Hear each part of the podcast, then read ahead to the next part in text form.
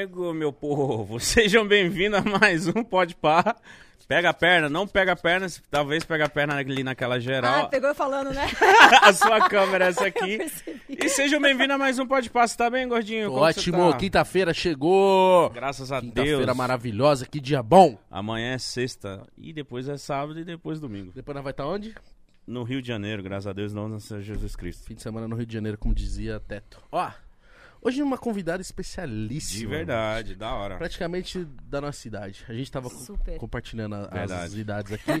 e a gente viu que a gente é quase da mesma idade.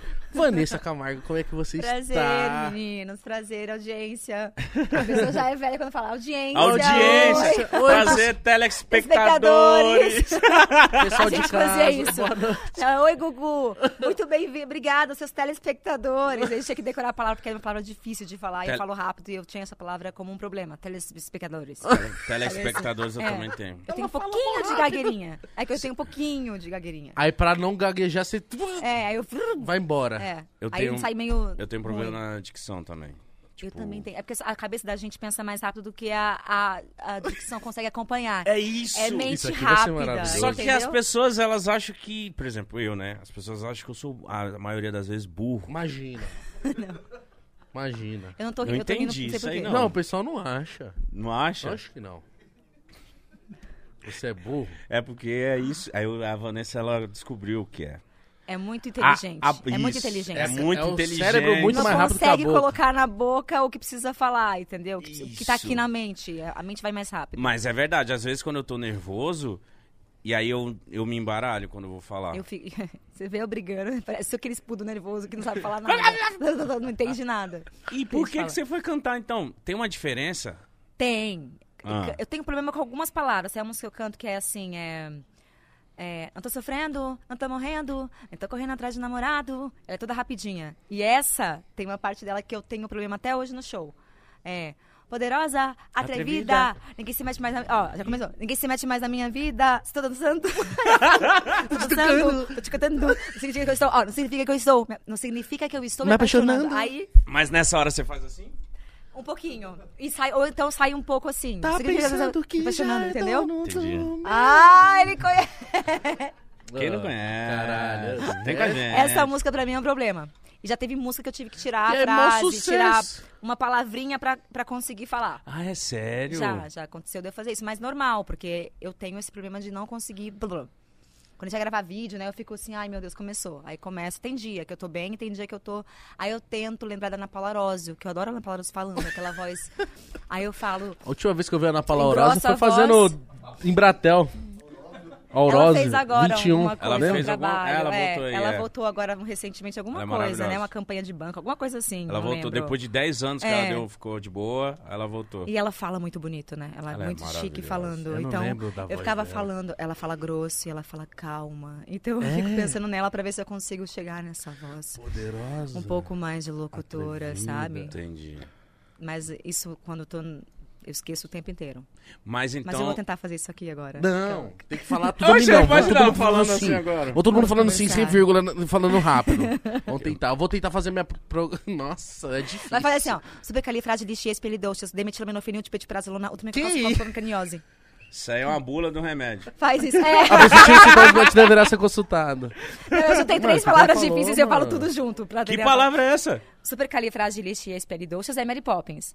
Demetilamenofinil, depetilprazolona, eu acho que é um remédio. Ultramicroscópico, ovocanicaniose, alguma coisa, termo científico. Isso foi um desafio pra você aprender essas É, eu, eu palavras? achei as palavras difíceis e comecei a decorar e falei, eu vou conseguir falá-las juntas. Então é, o meu jeito de tentar... Nossa, mas, que, mas o que, que deu na sua cabeça pra você juntar essas... Não sei o que dá na minha cabeça até hoje, né? Minha cabeça é um, um lugar a ser estudado, eu tô tentando entender há 30 e poucos anos. Falou que não ia falar a idade. Ô, o que, que ela que falou na aqui, armadilha. mano? Falou russo. Prodilizolona. Eu não só lembro desse. Ó, vamos falar do nosso patrocinador maravilhoso. Vou tentar falar muito rápido, que é o Blaze.com. Se você for no link É, da descrição, o QR Code dar um tá na... Ó, o link na descrição e o QR Code na tela. Pra você que quer ganhar e faturar uma graninha extra. Lembrando que são maiores de 18 anos e sempre fazer com responsabilidade, tá bom?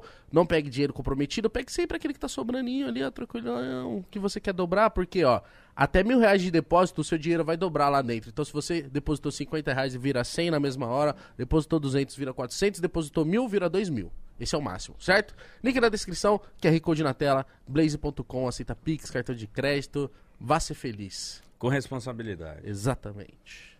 tá bom? Eu queria falar rápido. O quê? Não, isso, mas não deu. Ah, tá. Vanessa, é, vou fazer logo uma pergunta, que eu acho que já te perguntaram essa pergunta, mas eu vou fazer essa pergunta porque eu quero te perguntar. É, você optou, você, já era na sua genética, era pra você ser cantora ou foi empurrado? Como que foi pra você se tornar uma cantora? Ou você sempre viveu isso o seu sonho sempre foi ser cantora? Não, meu sonho era ser ah, arqueóloga. Ah, Eu adorava história. Eu queria, eu queria escavar o Egito e descobrir. Eu sou louca por Egito, por história. Então eu tinha isso na minha mente. Eu tinha filosofia. E eu tinha um sonho de ser ca- cantora, dança, bailarina e atriz. nada a ver Mexer com cantar. musical. Ser uma cantora era uma coisa que eu evitava porque eu não queria ter as comparações, eu E não é queria isso. ter esse lugar. E aí tudo não aconteceu nada como eu planejava, como tudo na vida. E chegou a oportunidade com 17 anos, eu estava estudando para ir para Nova York estudar musical, era o meu grande sonho. E fazer musicais na Broadway era uma coisa louca que eu Nossa, adorava. Porque eu ia conseguir fazer tudo que eu queria, mas ao mesmo tempo não ia ter a carga de ser filha do Zezé e tal. Uhum. E aí eu cantei na Hebe. ah, foi na Hebe a primeira vez, agora tô em dúvida. Bom, acho que foi na Hebe. que a Nossa, Hebe a me primeira chamou. vez na É época. louca, não, é bom que a gente não tem ideia das Mano. coisas quando a gente é jovenzinha. Você não tinha muito- dimensão, não você só tinha foi. dimensão. Era eu e Sandy. Ah, Uma coisa assim. A Sandy já com 10 só. anos de carreira e eu fui lá, ah, também eu canto. E eu não tinha técnica, não tinha nada. Dei umas desafinadas, mas foi tudo bem. Mas aí, desde esse dia, eu fui. Foram algumas pessoas conversando ali com meu pai, ah, sua filha canta, tal, não sei o quê. Nesse, nesse momento tinha um mercado muito grande acontecendo com Britney Spears, Christina Aguilera lá fora, no pop, cantoras pop, adolescentes chegando, e no Brasil só tinha Sandy Júnior. Então, é, quando eu gravei uma música que eu fiz pra mim, como presente de aniversário, eu pedi pro meu pai, que era o meu sonho, gravar no estúdio. Aí eu gravei três músicas, uma da Mariah Carey, uma da Celine Dion e uma da Shania. Nossa, só eu- musiquinha. É, mas eu não cantei tão bem assim. Tava legal pra uma garota de 16 anos. Você fez um cover. É, eu fiz cover pra mim. Eu eu queria gravar pra ver como é que era estúdio, porque realmente era um mundo novo. Não era cantar no banheiro, eu só cantava no banheiro até aquele ponto. Em pecinha de escola, essas coisas. E aí ele começou a mostrar como um pai é, babão, Babão, começou a né? mostrar pras pessoas. Cara, passou um ano que eu tinha ido pra, Eu fui morar nos Estados Unidos depois do sequestro do meu tio. A gente foi morar lá fora. E aí passou um ano ele falou: Lembra daquela demo? Então, eu mostrei pra algumas pessoas. Tem umas gravadoras interessadas. Eu tava estudando lá um ano e eu tinha esse planejamento de terminar o último ano, que era o terceiro colegial, e já ir pra Nova York. É, e aí eu. Não sei o que aconteceu. Eu falei, cara, tô sentindo que eu tenho que fazer isso. E aí começou a Tá minha história. tudo caminhando pra É. isso. Eu vi a oportunidade, eu falei, aí mudou tudo. Eu falei, ah, vamos, vamos ver. Se não, eu não tenho nada a perder. Se deu errado, deu errado, assim. Você Mas, não teve medo em nenhum momento? Nada, eu tinha certeza que ia ser sucesso. Eu tinha certeza que ia dar certo. Mas, Vanessa, A- na minha vida eu ia cantar, tipo, isso ia ser um sucesso que eu digo assim, que ia acontecer alguma coisa nesse lugar pra mim, que eu tinha que trabalhar com arte. Cara, quando você entrou forma. foi um sucesso abs- absurdo, eu lembro, mas tipo, eu queria entender a cabeça de um filho de que tem um pai ou uma mãe tão foda igual é você. A gente quer mostrar que, que é bom também. Né? A gente quer ter o nosso nome. É, não Mas não, mostrar tem, tá não existe essa pai, né? pressão É. de tipo. Essa pressão de, tipo, querer ter outra profissão pra não ter essa comparação, pra, tipo assim, vamos lá ver a filha do Zezé, vamos ver se é bom mesmo. A gente, quando é jovem, tem uma. Eu vou falar isso dez vezes, mas é porque isso fez muito parte desse momento. Eu não tinha a noção de como isso ia pesar em mim. A gente acha que a gente é invencível, que a gente é forte, que a gente dá conta de tudo, que a gente sabe tudo. Então eu tinha certeza que ia vir uma cobrança, mas que eu ia tirar de letra, porque o tempo ia mostrar que eu tinha um- lugar ali de merecimento pelo talento. Uhum. Só que quando a, a, a coisa começa a acontecer, você vai sentindo. Então, aí, com- aí começou a história, aí com seis meses veio Vaia, no, no prêmio Multishow, aí começaram as, as coisas acontecerem, veio a comparação com o Sandy, veio... Aí eu fui, aí eu fui entendendo o que estava acontecendo.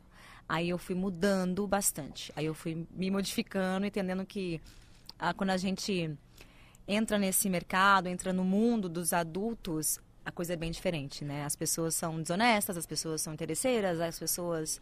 É meio cruel, é- né? É, é cruel, assim. Eu, eu levei um choque, assim. Foi, Foi da, da, da Cinderela para o contrário, assim, sabe? Nossa, mas isso não, não afetou a sua cabeça no começo? Você não pensou em parar já? Falou, ah, isso não é pra Não. mim, cara. ela afetou, no- assim, a minha cabeça, na verdade, eu nem sabia que tinha afetado, porque eu era muito assim, vambora, eu dou conta, eu tinha muito essa, essa, tenho, eu ainda tenho isso, porque é uma coisa que não saiu de mim, muito de, quanto maior o desafio, mais você vai me provocar. De coragem, cara. Meu marido adora, ele sabe, ele fala, não, não acha que você vai fazer isso. Aí Aí, ele faz sabe, isso só pra é, você ir. é do meu Capricórnio que grita aqui, que eu falo, ah.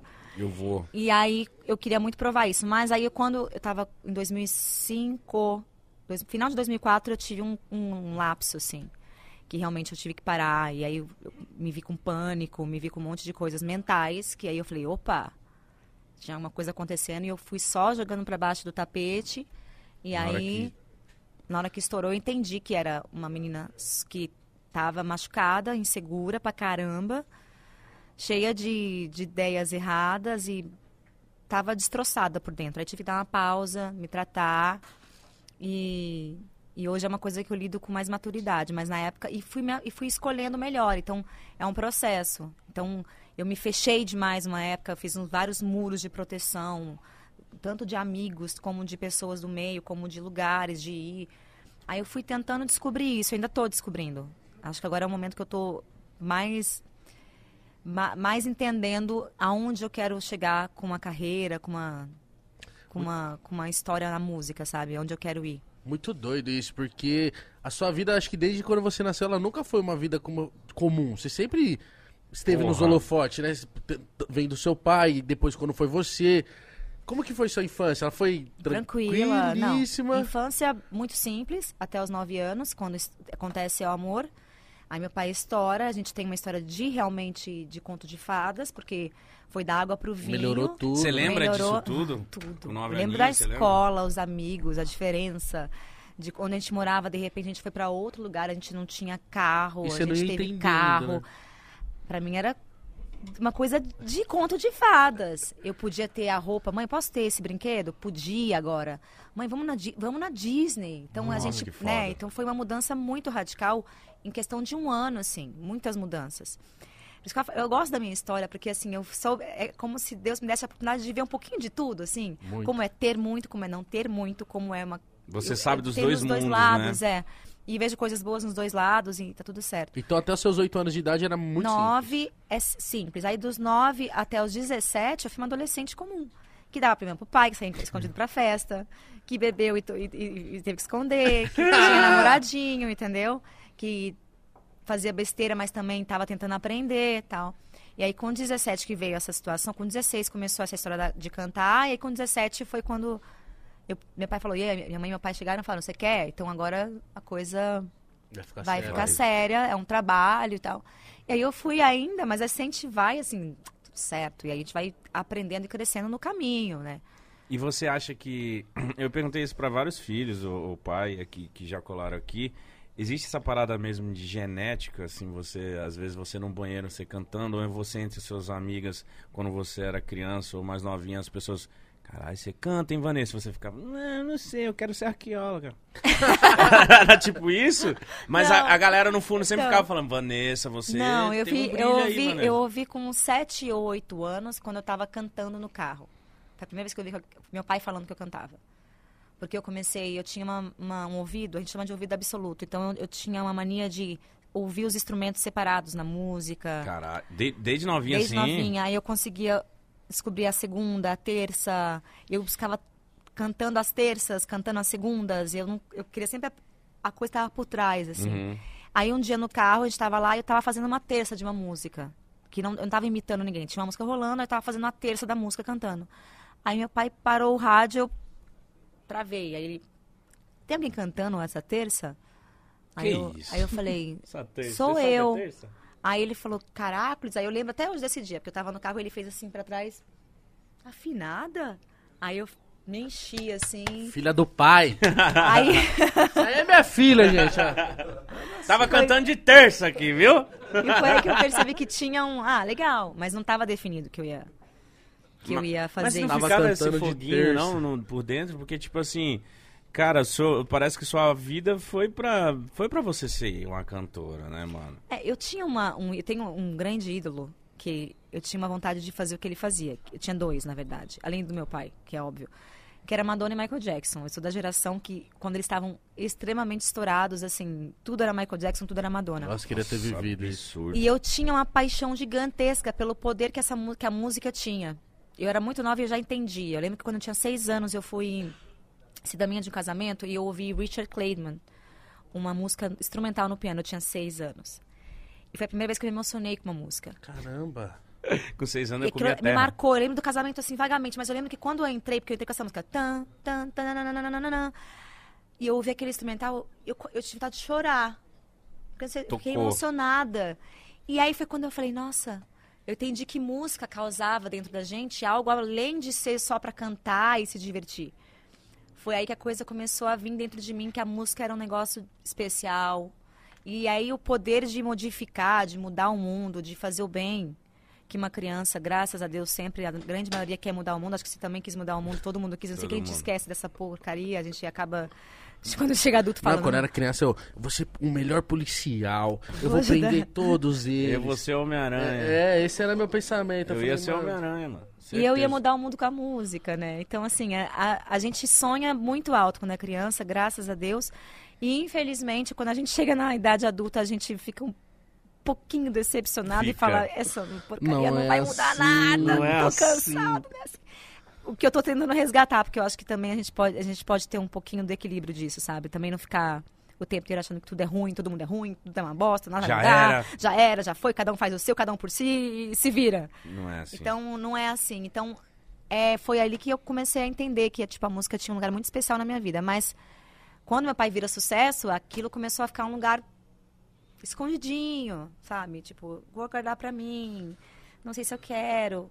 Porque a gente já entendia que ia falar que eu... Eu já entendia que isso ia ser uma forma das pessoas dizerem que eu só tava ali por causa do meu pai. Então, eu lutei muito pra não ter que viver isso. Mas também, quando veio, eu falei, cara, eu não vou deixar essa oportunidade passar. E ele te incentivou? Falou, vai embora, se você quer, é seu sonho, vou, tô aqui. Foi, sempre. Meu pai e minha mãe sempre apoiaram, mas sempre muito assim, cara. É um trabalho sério, vai ter que ter disciplina, é assim, assado. Eu fingia que eu via tudo e, a gente- e fingia que entendia, porque eu achava que eu entendia alguma coisa. E realmente a, a porrada, quando é, é você vivendo, não dá para um pai te explicar o que vai acontecer e nem te viver. proteger do que você vai viver. Entende? Então, é, a minha história foi assim. Eu tive uma grande facilidade no começo, um grande interesse do público, porque você ser filha de alguém gera um interesse da televisão, da mídia. Então, foi um boom muito grande. Depois eu fui sentindo que o que ele passou de dificuldade antes, eu nunca ia ter. Mas que o que ele nunca teve, que foi o julgamento das pessoas sempre duvidarem do seu lugar ali, que eu ia ter isso talvez pro resto da vida. Nossa, então Né? novinha, né, passando por isso. Quando você decidiu dar uma parada em 2004, você, tipo, tinha uns 20 anos ou menos? Eu tinha 22, Nossa, 21 para nossa, 22. Muito nova, mano. É. Novinha. Imagina a sua cabeça, como é que foi nesse período, mas você teve, tipo, o discernimento de falar assim, tá, acho que eu preciso ficar quietinho um pouco, me afastar, Tinha. holofote e É, tal. não, eu tive que parar porque eu não tinha condição de andar na rua. Eu tinha, achava que ia morrer toda hora. É um, era um pânico, assim. Meu Deus, Era mas- pânico, é um, é um medo de. O meu pânico, né? Era medo de morrer. Sempre foi. Eu sempre tive um negócio com morte, um proble problema com isso. Então, Nossa, eu comecei a ter um. Eu pass... ia pra rua, eu passava mal. Então eu saía, eu passava mal. Então eu ia no carro, eu ia passar mal. que Eu- então eu comecei a ficar bicho do mato de novo. Me enclausurei em casa com a minha família, com pouquíssimos amigos, que eram já da minha vida antes de eu, tra- de eu trabalhar como cantora. E fui pintar. Livro de colorir. Fui pintar pra voltar a respirar, assim, porque eu não. Eu, é um negócio absurdo. Eu falo que eu não desejo pra, pra ninguém ter um, um- Nossa, uma crise de pânico. Isso que eu ia falar, crise de pânico deve ser horrível. É, porque você tem a, a certeza, que não é racional, que você vai morrer. Então você tem certeza que ali tá uma coisa errada com o seu corpo, que você vai dar um piripaque, que então você não respira, você o coração vai pra mil, depende de- dos sintomas de cada um. Tá. Cada um tem um jeito, tá? Porque eu fui descobrindo que o pânico ele é tão inteligente que ele quer te pegar, ele te pega, ele muda o sintoma, então ele vai dando esses truques. E aí eu fui pro médico fazer um bando de exame, e o médico olhou pra minha cara e falou: "Você já ouviu falar de pânico?" Eu falei: "Ah, eu pânico. Porque eu tenho pânico." Pânico do quê? E tinha. Então tive que tratar com remédio, aí eu tive que. Não tinha escolha. Eu tinha medo, eu comecei a ter medo de fazer televisão e ter um pânico na televisão. Ter um pânico Nossa, no meio do show. tadinha, mano. Eu lembro do primeiro show que eu fiz, pós-pânico já medicada, o pânico que eu tava de ter o pânico. Porque tem isso, você começa a ter pânico de ter pânico. Verdade. Então vira um ciclo assim, ó, vira uma roda sem fim. E aí foi muito importante, eu me emocionei, porque quando eu vi, tava a minha família toda no show, ah, meus amigos, todo mundo lá pra me dar força, e graças a Deus a medicação funcionou e eu fiquei controlada. Mas esse foi. Que, quando- qual foi o período que você ficou, deu essa pausa? Eu não, eu não pausei, não tinha como pausar. Eu tava no auge da minha carreira, Meu acabado de Deus. lançar, tava fazendo um, um- um CD com o Zé Gon, com a Apollo 9, com meus produtores de fora, com o César Lemos e com o Jason. Eram quatro produtores, fazendo um dos melhores CDs da minha vida, que é o W. É, que, eu canto, que eu gravei Amor, ah, porque vocês estavam cantando, que é que eu falei que eu falo rápido. Tava no processo de fazer esse CD. Nossa. Então eu só consegui dar uma pausa de dois meses. Tava lá gravadora, tem que lançar, tem que fazer isso aqui. Programa de televisão marcado. Eu lembro que teve um programa de televisão que eu entrei mudo e saí calada, porque eu tava em pânico de falar alguma coisa e passar mal. Aí eu fiquei aqui, muda, calada. Só de close. Foi no aniversário do Luciano Huck, era o Caldeirão. Aí eu fiquei. Não, mas o Luciano Parada. depois não chegou. E aí? ele- não, eu tava caladinha. Tinha muita gente, eu deixei todo mundo falar e fiquei quieta. Deixa o povo. falar. Deixa a galera falar. Não preciso aparecer aqui, só que tava cumprindo ali, porque o Luciano é muito querido e tal, eu não queria deixar de estar, porque eu não, não abri pras pessoas, eu não tava contando pra ninguém. Então meus amigos não entendiam que eu tinha sumido. Poucas pessoas sabiam, porque naquela época eu era muito é, a, a mídia ficava muito em cima de mim, era muito papara, era a época do paparazzi ainda. Nossa, como é que é isso? ficava em cima, que de seguia a ter gente. fotógrafo na cola. Re- O Instagram acabou com isso, né? Um pouco. Acabou, né? bastante, porque o povo começou a ser seu próprio paparazzi. né? Realmente isso rolava? Da galera ficar Muito. fotografando o seu carro. Sim, de atrás de seguir você. atrás de- da Credo, gente. credo. É credo mesmo, assim. É, é um negócio horrível. Você tava, tipo, No restaurante. acabando de conhecer alguém, de repente, pá, pá, pá, pá, pá, o cara falava, meu, você tá avisando a mídia. Eu falei, eu não avisei, porque era sempre um amigo seu, alguém que daqui. Que é, é uma coisa que eu fui aprendendo, apanhando, que as pessoas que estão do seu lado são as piores, assim. São elas que vão dar nota pro. pro pra, pro Fofoqueiro. fofoqueiro, pra, fofoqueiro é o jornalista, né? Vamos falar jornalista. Não todos. Não, é porque tem matérias que é fofoqueiro. É, exatamente. Então eu via coisas que. Eu, eu tinha coisas do meu peso, que eu tinha problema com, com coisa do peso. Eu falava, quem sabe? Ninguém sabia. Eu via lá, amigos próximos dizem que ela não está comendo. E eu falava, cara, mas, Ah, mas que como que chato. sabem isso, sabe? Então eram coisas que eu não conseguia descobrir. Eu só descobri depois que eu fiquei com, uma- com pânico, que eu vi quem ficou e quem não ficou. Não, com Entende? Quem certeza. tava ali comigo e quem não tava. Com certeza absoluta. Se eu tivesse vivido essa época e fosse famoso ao ponto de ter paparazzi, eu ia entrar em pânico, mano. Pessoa me seguindo, mano. Nossa, eu ia ficar muito em choque. Todas as fotos eu ia estar assim. eu ia andar assim, ó. Deixa eu em paz! Eu vi já o Justin Bieber, mano, é, várias você vezes. Você Mano- já viu o documentário da Britney Spears? Acho que é Não ah, vi. o On The Record e tem um outro. Cara, é surreal. Não, ela surtou surreal. uma hora E também. quem não surta? As pessoas. A, a gente julgava, nossa, ela surtou. É. Cara, você não consegue ir ali na esquina. É um negócio surreal. Não é o caso do Brasil. O Brasil nunca foi assim. Uhum. Então, existiam lugares que a gente já sabia que tinha que tomar cuidado. Entendeu? Então, assim, no Rio de Janeiro, então, era um caos. Rio de Janeiro era um problema. Mas São Paulo tinha vários. Onde eu moro não tinha isso. Então eu conseguia viver bem. Mas se eu fosse para um evento e eu tivesse de conversinha, conhecendo alguém, acabou. fo- Nossa, que Foto. saco. Aí ia isso. seguir, ia ver, entendeu? Nossa, Então, que chato. Você não pode, tipo assim, marcar de jantar com uma pessoa que você tá interessada que tem foto, vazou, Nova É. Ferd, Vanessa Camargo. Mas isso acabou, assim, né? E se- e se você parar- um pouco Se você parar pra pensar, olha o quanto isso é inva- inva- invasivo. invasivo. Olha isso, você tá de boa no jantar e tinha umas fotos, assim, de longe, assim, um cara na calçada tirando uma foto. Hum, um exemplo, você com um rapaz lá dentro do restaurante Não, na minha lua de mel. postava. A minha lua de mel, cara, eu tava super à vontade quando eu olho, tava tudo lá contigo. Que, era, que é a revista que mais fazia paparazzi, né? Ah. Pagava bem os caras. Cara, o cara foi pra Grécia seguir a gente. Mano. Real, isso, real. mano. E até depois eu falei com o fotógrafo, falei, cara, jura por Deus? Ele falou, cara, eu tenho que tirar essas fotos. Eu falei, jura por Deus? Ele, cara, desculpa. Eu falaria, então me dá- quem que tava pagando? Me dá um dinheiro. Aí eu poso. Eu fico aqui, ó. Aqui, ó. Eu e meu noivo aqui, ó. Ah, pelo amor de Deus. Eu vi o Justin Bieber uma vez, já vi vários deles, já vi ele agressivo, já vi eles de boa, assim. Mas teve um assim que estavam seguindo ele, ele tava. Ele parou o carro assim, saiu e ele falou, mano, por favor, mano. A minha mulher tá, tá de pijama no carro. Pô, tira a foto aí, vai. Ele fez assim. Mas deixa a gente em paz. Aí, aí os, os, os é paparazzi é falaram assim: não, não, beleza, Justin, vamos deixar você em paz. Aí ele, thank you, mano. Muito obrigado, porra. Muito e entrou thank no you. carro e foi E embora. o louco é que as pessoas acham assim, ah, por que, que reclama? Quis essa vida e, e agora não pode reclamar. Ah, a pessoa é pública, Não, sabe? Ah, tem que E- ter e- É limites. que você não sabe quem tá com uma Eu câmera, queria que quem tá todo revólver, mundo tá vivesse isso pra entender e depois falar a mesma coisa. Que eu É. falo isso. É, pode falar palavrão, né? Por Pra favor. caralho. Não, é pimenta no cu dos outros é refresco. É sempre isso, sabe? Sim, mano. Então é, é um Sou lugar. palavrão. Não, é porque tem coisa que só o palavrão explica.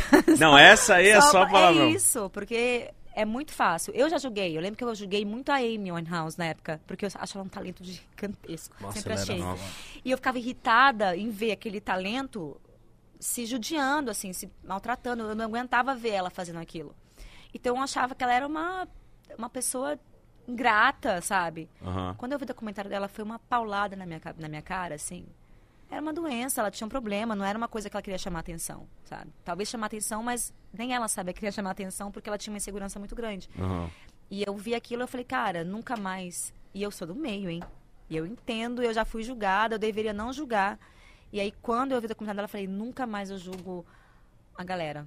Se xingou, tá, tratou mal alguém, eu, eu não vou mais julgar, porque a gente só sabe, não sabe o que o outro tá passando, É. realmente, né? Eu só saio quando passa por isso, porque às vezes a gente, mesmo a gente que é conhecido aqui, assim, a gente, a gente tá num lugar e chega pessoas e de- chega de outra forma com a gente, não chega numa forma carinhosa. Uma forma mais invasiva, assim. É, Tipo, como se vocês fossem da família delas, tipo, parça aí, né? Tipo, é, tem gente que chega pegando a minha bunda, que chega me chutando, chega me Pô, bunda é cuspindo, sacanagem. fazendo um monte de doideira. Eu falo, calma aí, meu consagrado, não é assim também.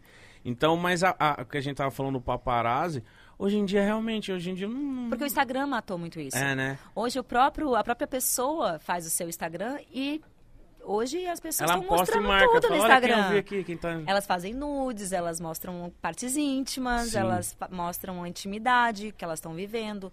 Então deixou de fazer sentido mesmo, perdeu. Porque, por que, que eu vou fotografar alguém se ela tá mostrando ali alguma coisa? Ah, muito mais do que eu poderia fotografar.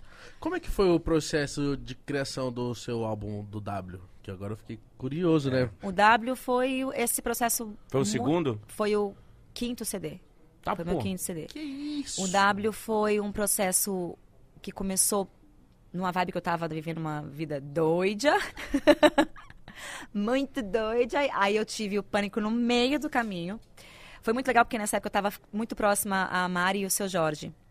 E aí a Mari era, era esposa do seu Jorge e eles me trouxeram o Zegon e o Apollo 9. Nossa. Porque eu tava produzindo todos os meus trabalhos com o Jason Deere, que é de Nashville, e com o César Lemos, que é meu, são meus grandes amigos e produtores até hoje. Inclusive, os meninos eu não vejo faz tempo. O Apollo e o Zé, que foram pessoas muito especiais naquele momento também. E aí eu queria fazer uma coisa nova, eu queria provocar. Eu, eu não consigo ficar no mesmo lugar muito tempo. Eu tenho um, um faniquito, assim. Eu preciso me movimentar, sabe? Musicalmente, show, tudo, cabelo. Eu preciso trocar cabelo, eu preciso mudar as coisas. E eu queria trazer uma sonoridade nova pro trabalho. E aí eu queria trazer uma pegada mais pop. Aí a Mari falou, cara, você tem que conhecer o Apollo. E a Apollo me apresentou o Zé e a gente começou a fazer trabalho de estúdio. E aí foi, a gente começou a fazer criação mesmo, assim. Foi um processo muito gostoso. E aí eu trouxe isso, eu tinha esses dois, quatro produtores dividindo uns- um, álbum que eu precisava trazer uma coerência entre esses quatro, esses quatro, essas quatro cabeças pensantes. E, e foi um processo muito gostoso de fazer. Só que aí no meio do caminho eu tenho isso. Aí eu dou uma pausa e depois eu volto diferente, sabe? Mas o trabalho foi. Acabou que nesse processo teve uma música que entrou que chama Era uma Vez. Então, é, eu estava no caos, eu estava começando a medicação, me sentindo um pânico. Fui pro hotel, escrevi a, uma- a única, a primeira música que eu fiz sozinha, letra e melodia, assim, em 10 minutos. Nossa Então senhora. foi assim, um vômito, sabe? E elas chamaram uma vez e tá no álbum, é, tá no, no álbum W. Então é um álbum que tem muita. Tem o lado que a, a gravadora queria, que era o que, o que eu já apresentava como trabalho pop, mas tem o final que o Zegon e o Apollo abraçaram, que é um lado mais meu de fala, sabe? Quem eu sou, o que eu tô fazendo aqui, essa vida que tinha essa, essa pegada mais pro final. E também mais, mais mais, como é que fala, mais laboratório, sabe, de, de som, assim. Foi, ba- foi bem legal, foi bem legal. E deu muito certo esse álbum. Foi um dos Porra. álbuns que mais, mais tocou, assim, na minha carreira. Você tem quantos álbuns? Vixe. Aí eu lasquei com ela, hein? Não, Tem mais. mais? Com pai e filha, universo invertido, não. Acho É. que é mais. Acho que é mais. Compliquei É ela. hein? 11? Tem, ia São falar 11, 11, ó. É 11, mas é acho ótimo, é um chute. Eu achei que. Eu acho que são 11, mas. Ah, mas são Tem um, Bom, tem é um isso. que é mais especial pra você, vamos dizer assim. 9? Com pai e filha? Obrigada. E mundo invertido? com, com o universo invertido também? Então tá, 11. então erramos. 10. 10. 10. E aí, é, o, o primeiro tem um, um lugar especial por ser o primeiro, obviamente, mas eu era crua, crua, crua, assim. Foi aquele. Ai, que, sabe assim, a galera esco- escolhia a música, eu achava legal e cantava. Uhum. E todo, é que todos têm um lugar, é que nem você falar de filho. É, cara. né? Eu pergunto, eu sei que Você é perguntou, eu, tentei, eu tentei falar que aí eu pensei no segundo, que também foi, aí eu fiquei assim. Eu acho que o W tem um lugar especial por essa história. O DNA, que é um todo inglês também, porque era uma, uma, uma virada de chave muito grande. Como Essa é que aqui tem foi? aquela Sharina. É, que é inglês. Essa Que é uma um hit do pegada que eu quis arriscar, que, tipo, cantar inglês no Brasil, quando ninguém cantava inglês Exatamente. ainda. Hoje tá legal, as galera tá cantando inglês. Mas nessa época, cara, a única referência que eu tinha era a Débora Blando, que cantou inglês lá atrás. é, no, no começo, acho que ela, nos anos 2000 ali, fina- final de, de 90. Que eu era fã da Débora, ela fazia algumas músicas em inglês. E eu falei, cara, é loucura fazer um álbum em inglês para o Brasil. Porque não era um álbum para fora. É. Não tinha nenhum planejamento para eu fazer uma carreira lá fora. E aí eu falei, cara, vamos, eu quero fazer. Quem que deu a ideia? Foi você que queria ou foi a produção? Eu queria muito. E aí, E aí, quando ele muito. chegou pra eles, eles não falaram E aí eu "Mano, conheci o- Ninguém o falou, tipo, você tá doidinha, É, pra que Não, né? assim, em questão de, de. Como gravadora, não foi um álbum que fez um sucesso para a gravadora, Tá. porque é um álbum que é. não é popular. Mas eu, eu a- a- me aproximei de um, de um mercado muito especial que, me, que eu digo que é o mercado que eu tenho mais grati- gratidão na vida, que é o mercado LGBTQI. Eu falei errado? Assim, mais, falei acho. certo? Certinho, que eu tô, acho. é, às vezes eu dou uma trocada. E é, é um público que começou a entender esse trabalho, me deu abertura para fazer esse tipo de, de show. E eu comecei a me libertar de tanta coisa, sabe? Então foi um momento que no palco eu me descobri uma outra artista e como cantora também de poder criar coisas diferentes. E mas foi um álbum que ficou muito restrito a esse a esse lugar. Uhum. Então a esse público. Então eu não conseguia eu tinha um, um- um- lugar para cantar no- nos programas populares, mas eu não tinha para tocar na rádio, entende? Entendi. Então Mas eu não essa conseguia música chegar não tocou muito. na rádio? Charneira- não, tocou na rádio, no- acho que tocou só na 97. Em algumas rádios, tocou um pouquinho, será que na Mix? Não lembro. Não, Essa né? música- Não, não tinha, porque não tinha... A gravadora passou por processos de mudanças também, então assim... Ela não via um lugar para entrar no popular como entrava... Não senti saudade de você, que era popular. no- Então era Uhum. bem diferente. E eu quis arriscar fazer isso, sabe? Eu queria sair daquele lugar e, e experimentar coisas novas. Foi difícil cantar em inglês? Eu acho mais fácil. Caramba, mano. Já Eu vi acho gente mais fácil. falando isso, viu? Ela tem a, a língua a, a língua inglesa ela tem uma sonoridade que facilita uns melismas. Ela é mais aberta tem umas coisas legais de fazer com a voz. O português eu acho mais difícil mas é mais bonito. Eu acho em português quem canta bonito português é, é, é foda assim em inglês é mais fácil dar um trucão, tem um sotaque, tem um negócio que você pode fazer. I want you to know, sabe? I'm happy for you. Então dá pra você brincar mais. Não dá pra falar, hoje eu tô triste. Entendeu? Acho que é e tal." estranho em português. Em português eu acho mais bonito limpo, enfim. Verdade. verdade, não dá pra fazer isso. Ela... Por que você não canta inglês também? Você não sabe falar nem um português, né? Exato. Ó, aí você recentemente lançou com seu pai. Como que foi pra dar início a esse projeto? Ele que te convidou, você que convidou ele? ou Partiu vocês de quem, né? Tava É. no churrasco, falou, vamos Não, fazer um foi de- bagulho louco? Nós dois, pai, caralho. Não, a gente fez um projeto em 2007, que era uma turnê, pai e filha. Aí a gente ficou com isso na cabeça. Vamos fazer um negócio de novo? Aí desde 2007 eu não fazia mais nada juntos. Aí na pandemia, todo mundo pa- pausou, a gente ficou na fazenda juntos, um mês e pouco. E ele começou a falar, Van, eu tô... Zezé de Camargo Luciano agora deu pausa, você também deu pausa. Vamos pensar nesse projeto do pai e filha? Mas a gente pensou, como não tinha como fazer turnê, vamos fazer um álbum desse projeto? Então foi meio que ele, ele voltando essa ideia, mas a ideia é dos dois, assim, Uhum. a, a vontade era, era dos dois. E aí surgiu a Netflix no meio do caminho, que aí, pra poder filmar esse processo todo. Porra, que. Então foi super legal, porque uma coisa uniu a outra, assim, e virou um projeto maior do que a gente esperava. muito E foda. a gente quer agora sim ir pra turnê no segundo semestre. Caramba. Foi, foi muito demorado o, o processo de criação Nada. Não, porque a gente fez o seguinte, a gente pegou músicas que eu queria gravar com ele da carreira Zé de Camargo e Luciano, e ele pegou músicas minhas que ele achava legal, que, que ele poderia gravar, por exemplo. E a gente pegou as regravações, e depois a gente escolheu cinco inéditas. Então foi um trabalho muito rápido de fazer. São quantas músicas? São... Ai, pede número pra mim, eu não sei número de nada. Entre 1 e 100. É. Tá ali. 12, 10... Aí tá conversando. Eu acho que tá são nega. 13 Mas é músicas, 12, eu acho que são 12 músicas. Isso. Com um remix do Papatinho são 12, eu acho. 11? 12. Quantas músicas tem o pai e filha? 11, 12? 13. É, eu ninguém sabe. Eu acho que é 11 ou 12, com o remix de Ao Amor do Papatinho. E aí, Papatinho fez um remix fez de um Ao remix, Amor. Ficou legal, cara. Mano. Ficou legal. Eu achei muito diferente. A gente tava super assim. Quando ele, quando ele topou, tá, eu falei, cara, como que vai ser? 12. ó. Como vai ser esse remix? Ela vai ficar ou muito ogro. puxar. Ai, eu esqueço, né? Não, não, você Ou pode vai ficar puxar. muito, muito fora, ou vai ficar incrível. E eu gostei muito, porque ficou uma parada que a gente não esperava, assim.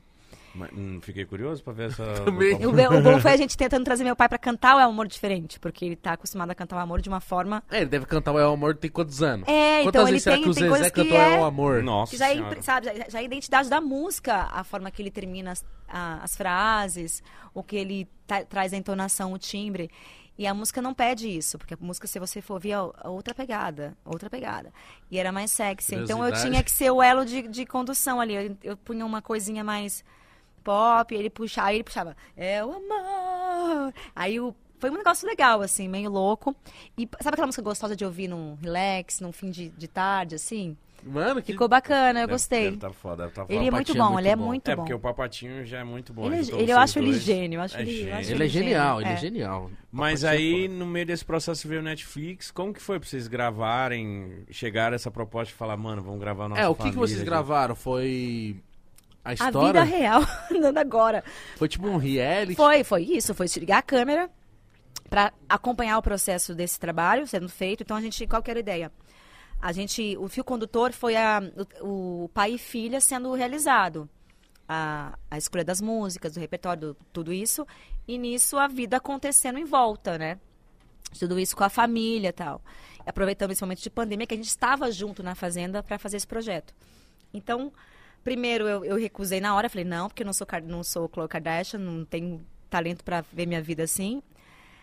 Aí depois a gente viu que ia ser só uma, um- uma coisa naquele tempo e que ia ser bacana. E me a gente foi pensando também o quão legal seria mostrar para as pessoas que nós somos uma família comum, como qualquer outra que se ama, mas que também tem suas, seus, suas diferenças. Vamos dizer assim. E que também bate boca, e também briga, depois se ama e tá tudo certo Família. família. Então, é, foi um projeto que, nesse momento, eu comecei a, ter o pânico de volta no meio da gravação. Na- no meio da gravação, não, né? Estava tendo, então acabei trazendo isso. Então, isso foi para mim uma, uma questão de gratidão em poder devolver para as pessoas que me ajudaram com o pânico também esse lugar de identificação, porque uma das coisas que mais me ajudaram, porque quando a pandemia chegou, não sei vocês, mas minha, minha cabeça ficou bagunçada. Ah, eu achei que era, eu, eu jurei que era o fim do mundo. Eu falei, cara, Acabou. Acabou. Eu doideira via, eu, sabe aquele filme Eu tô falando sério, eu achei quando eu vi aquela, aquela cena da, da, da do São, São Paulo vazia, Nova York vazia, aquilo pra mim era a cena que a gente só vê em filme, chegaram sabe? umas informações da Itália muito tristes. Aquelas imagens né? daqueles caixões, e eu olhando e eu vendo gente perto pegando. A gente pegou também muito, muito provas. A gente pegou bem no começo, minha família. E aquilo acontecendo, eu, eu falei, cara, acabou. Acabou, assim. Eu desesperei também. E aí o pânico volta. E aí o pânico começou a voltar de leve. E eu comecei a falar, não, foi só uma crise, foi só uma crise. Em 2021, eu passei por um processo bem complicado, que foi a morte do meu avô Francisco no final de 2020. Eu fico grávida, eu sofro um aborto. Em 2021, em janeiro de 2021, eu, eu abortei. E foi bem traumático, porque foi um aborto ah, com febre, já com infecção. Então eu tive que correr para o hospital. E aí, aquele, aquele lá atrás, que eu achei que eu tinha resolvido, veio. Ó, vamos resolver que você não resolveu nada disso aqui. Você só tomou remédio e ficou bem. Não, e o medo de ir pro hospital nesse, nesse período? Também, eu também. Eu, eu tinha pânico, eu falava, meu Deus, eu vou pro, pro hospital. Então eu me pus em risco várias vezes, mas eu não tinha condição de não ir. Porque eu comecei a ter crises, crises. E aí, diferente de 18 anos, aí que eu falei, porque eu descobri que o pânico ele muda. Ele não tinha nada a ver com os sintomas que eu tinha na primeira vez que eu tive pânico lá com 21 anos. Era totalmente diferente? Não, totalmente. Era tontura, que eu não tinha nos outros, era um arrepio. Eu, eu- eu- o meu corpo entrava em choque, assim. Eu Nossa, ficava uma- um formigamento, um choque. E eu falava, cara, isso aqui é um AVC, sabe? Isso aqui é um negócio estranho. E aí começa tudo de novo. Aí eu perco mais duas pessoas nesse mesmo ano do Covid. Meu Deus. E aí, cara, foi tipo. E eu resolvo não tomar remédio. Que foi uma decisão que, gente, é cada um toma a sua. A minha eu tomei porque eu falei, cara, eu vou encarar isso sóbria. Não posso colocar nada porque eu preciso entender o que está acontecendo. O porquê que eu agora, depois de 20 anos. Não, 20 não, 15 anos. Depois de 15 anos eu tô voltando a ter a mesma coisa. E aí eu resolvo não ir pro remédio, mas eu tô acompanhada por terapeuta. Eu faço terapia toda semana. Eu acompanho muito perto. Pra começar a lidar com isso. Então, é, e aí começa a gravar a série nesse, nesse lugar. Então, a- no meio da série, eu, eu tô lá gravando, eu começo a ter crise. E a câmera ligada. E aí eu, tipo, falei, cara, eu não vou desligar. Porque uma das coisas que mais me ajudou a entender a crise nesse segundo, nesse segundo momento foi olhar vídeo de outras pessoas e ver as pessoas falando das suas crises, falando do seu momento, falando de que também tem. Eu não me senti tão louca. Porque a sensação que eu tinha é que eu tava ficando louca. E medo de me perder de mim, sabe? E eu fiquei, cara, isso é apavorante. Eu com dois filhos pequenos, que eu ia com essa que é a mais, porque antes eu não tinha, não tinha obrigação nem responsabilidade com ninguém. E eu tinha dois pequenos que não iam entender isso. Então a mamãe estava cansadinha, sabe? A mamãe estava meio reclusa. Eu não queria que eles tivessem é, a visão de ver a mãe em pânico, de ver a mãe passando mal. E é horrível. É uma crise, é- ela, ela, a pessoa sai um pouco de si, né? Ela fica desesperada. Então o que, que eu fazia? Corria para o hospital. A mãe falou que foi. No meio da gravação. Não, no meio da vida, né? E a gravação tava rolando em- em um desses momentos, que foi no estúdio com o Papatinho, no dia que o Papatinho ia lá. Eu tava no camarim, começou a crise e eu. E eu comecei a ter, os meninos estavam comigo e eu E falei, você já cara. sabe o que é, né? Aí bateram na porta e eu. Não deixa, não deixa, não deixa. Aí meu pai bateu, meu pai entrou com a câmera atrás. Ele, o que tá acontecendo? Aí ele me viu no banheiro, eu já- já tava no banheiro, ele me pegou no, no braço e falou: o que, que foi? Cara, não aguento mais. Porque é cansativo. Né? Pra quem tem, é- é- chega a ser exausto, assim, fica uma coisa que cansa. Mas é um caminho mais longo que eu escolhi, porque agora, depois de. A gente tá falando de quase um ano, que eu tô vendo isso bem forte, eu vejo ela chegando antes. Eu já sei que vai aquele processo também a a morte da Marília foi um gatilho pra mim e aí eu já sabia que eu falei cara essa semana fica de olho porque me assustou eu também eu tenho muito medo de avião e foi um Nossa, susto também. gigante. Então assim eu tô com problema de andar de avião de novo então aquilo pra mim é um gatilho. Então eu já sei onde é que estão os lugares qualquer coisa que eu vejo eu tenho que parar um pouco de ver jornal de ver eu tive que parar de ver notícias. notícia de Covid, eu tive que parar. Porque aquilo ficava me gerando nova mutação. Eu falei, bom, quando a gente acha que vai melhorar, mutação não sei o quê, mutação não sei o que preocupa. Eu falei, cara, eu não vou ficar vibrando nesse lugar de medo. Porque eu não vou sair daqui. Não, senão vai te fazer muito mal também. É. né? Aí eu comecei a respirar de novo.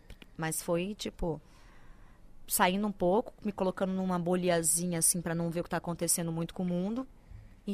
Cuidar de mim, porque senão eu não consigo estar no mundo, se eu não olhar pra mim. né? Então, eu, esse processo é que eu tô passando agora. De vez em quando eu tô no trânsito, eu vejo chegando.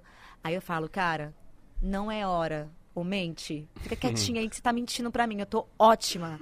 Tô só. Eu tô dirigindo, não vai me causar agora, que senão aí a gente se põe em risco mesmo, entendeu? Então eu- é um processo meio de louco, mas é muito legal. Eu assim, acho da também. hora você falar Você disso. passar por isso e você conseguir. Eu ia falar disso, que o Mítico vai falar. É muito importante você falar isso de uma maneira Abertamente. aberta, porque muita gente devia estar se colocando no lugar que você se colocou por algum tempo. Tipo, sou eu que sou o problema, eu Tô que sou doida. doido, eu que É. sou louco. E não é, mano. E, tipo assim, isso é completamente normal. Ainda mais você que tem uma vida exposta desde sempre, desde adolescente, né? Sim. Ou desde criança até, né? É. Sucesso É, de criança nem tanto porque era muito protegido, né? A gente aparecia uma matériazinha aqui, uma matériazinha aqui na Mas- escola, é, mas, né, mas- não, não tinha muito, assim. Mas quando eu comecei, realmente foi, assim. Né? Aí eu fico imaginando como é que foi. Mas você fala disso abertamente agora, acho que tranquiliza muitas pessoas em casa. Tipo, ufa, então não é o Caraca, fim do te- mundo. é, ela passa por o que eu passo, né? É, o que é importante é que eu fiz, assim. Fiz os exames todos, fiz exame pra tudo, até um que eu tomei choque. Eu falo, gente, eu fiz todos os exames do mundo mesmo, teve um que eu tomei choque. Mano. Pra ver até. A cabeça cria coisa louca. Eu falei, cara, eu tô com esclerose múltipla. Então eu tinha que fazer uns choques no nervo porque eu achava que eu tinha esclerose múltipla. Então é uma loucura mesmo, é coisa de louco. E aí, quando eu começo a falar disso e contar pras pessoas, eu tive muita gente próxima a mim que eu não imaginava que vivia a mesma coisa. Que, que anda também que nem eu com um negocinho de medição de oxigenação. Eu ando na bolsa com isso. Caramba. Pra medir batimento cardíaco. Então, eu já sei como eu tenho que lidar. Eu sou assim. E aí eu descobri que eu tenho transtorno obsessivo compulsivo, que eu não tinha descoberto lá atrás. Então, é da minha personalidade ser obsessiva e ter essas Você neuroses. tem uns toques, assim. Eu tenho toque desde criança. Sério? De não pisar em linha, de não sei o quê. E isso foi virando uma coisa, e pra cada, pra cada um Foi vai pro escalando, lado. né? Foi escalando. Então, em grau de estresse muito grande, piora. Né? Então, a pandemia foi um grau de estresse muito grande pra mim. E aí veio à tona isso. Aí eu, aí eu entendi que hipocondríaca, hipocondria que fala, mas a pessoa que é hipocondríaca, ela achava que era coisa de remédio. E eu tenho aversão a tomar remédio. Eu passo mal com, com remédio de dor de cabeça. Eu falo, não tomo remédio. Não Tá morrendo. engolir. Não tomo, vai me fazer mal. Não tomo remédio, eu vou no natural. então eu sou um pouco assim. Falei, mas não tem a ver comigo. Quando eu fui ver o que que era, que era o transtorno obsessivo compulsivo, eu li, eu falava, meu senhor, sou eu inteira. e tem um lado bom e tem um lado ruim disso. Então, uma pessoa trans- que tem transtorno obsessivo compulsivo, ela é ótima para aprender qualquer coisa. Porque ela é focada, apesar de eu ter também déficit de atenção, tá? Mas tudo bem.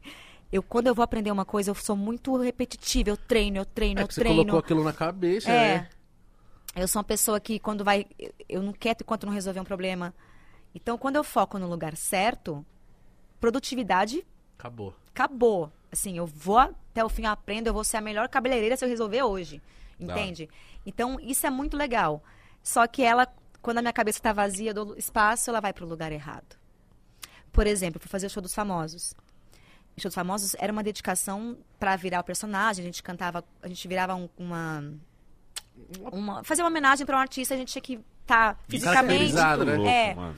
Que foi muito legal. Só que para você virar essa pessoa em uma semana, é um foco de ensaio de uma semana gigantesco. Quem você fez? Fiz a Celine, a Madonna, a Perla Paraguaia. Eu fiz a, o ABBA, que foi a Agneta. Depois eu fiz a... Fiz a Cristina, fiz a Cristina Aguilera? Emily do Evanescence, Cristina Aguilera. Porra, que foi a mais difícil. E fiz a Britney. Tô esquecendo alguma? Mano, imagina fazer Então, assim, eram todas. Eu quis fazer só mulheres, assim. mas com vozes completamente diferentes e com estilos completamente diferentes. Uma mais rock, outra mais sexy, a outra mais contida que a Celine, elegante, a Britney, que é uma vozinha. né? É, a, Cristina, a Cristina, que lá, que aí. Vozeirão. A, o ABBA, que é também mais elegante, enfim, a Perla, que é. Eu não borro, né? Então era muito gostoso. Cara, eu não tive Mas isso em crise uma semana. de pânico Você não durante teve? o tempo. Não tive. Você tava focada. Porque eu tava focada. Entendeu? Acabou o programa, elas voltam.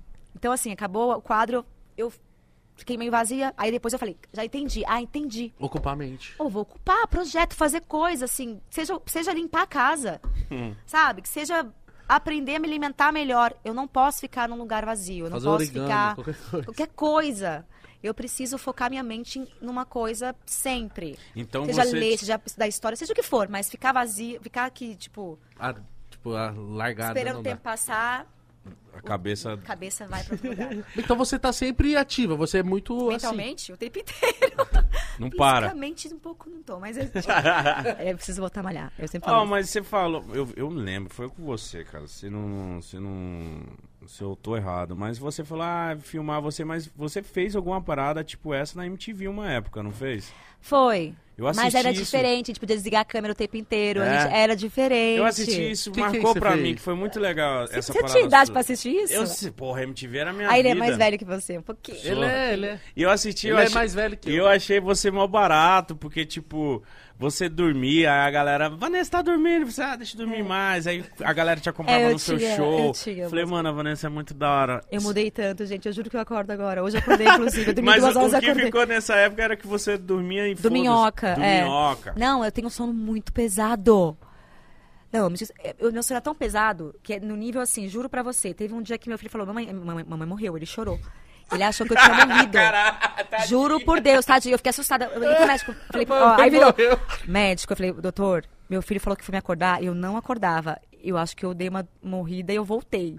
Porque ele falou que, me- que ele gritou, que ele me chacoalhou e eu não acordava. Eu tenho sono muito pesado. Eu lembro, porque a MTV tinha uma parada, tipo, uma semana com a Eu não artista. acordava. E aí, nessa, né, nessa, Fizeram nesse, com ela. nesse reality show, fizeram com ela. E eu lembro que, tipo assim, a produção E dela... era às vezes me acordar e eu não acordava. É, a produção dela falava, caralho, Vanessa é foda pra acordar. E a Vanessa, foda-se. Mas também tinha outra coisa. Eu ia pra balada, eu tava naquela fase da Ah. balada. Ah, ali você tava porra louca. Cara, dava ressaca e eu tinha que acordar às seis da manhã pra estar gravando Jovens Tardes ou alguma coisa. Ah, que isso. Então tinha isso também, Entendi. mas tinha um negócio, eu tenho, além de ter, eu tenho sono pesado e eu disperso. Gente, dispersei, pe- perdi onde eu ia.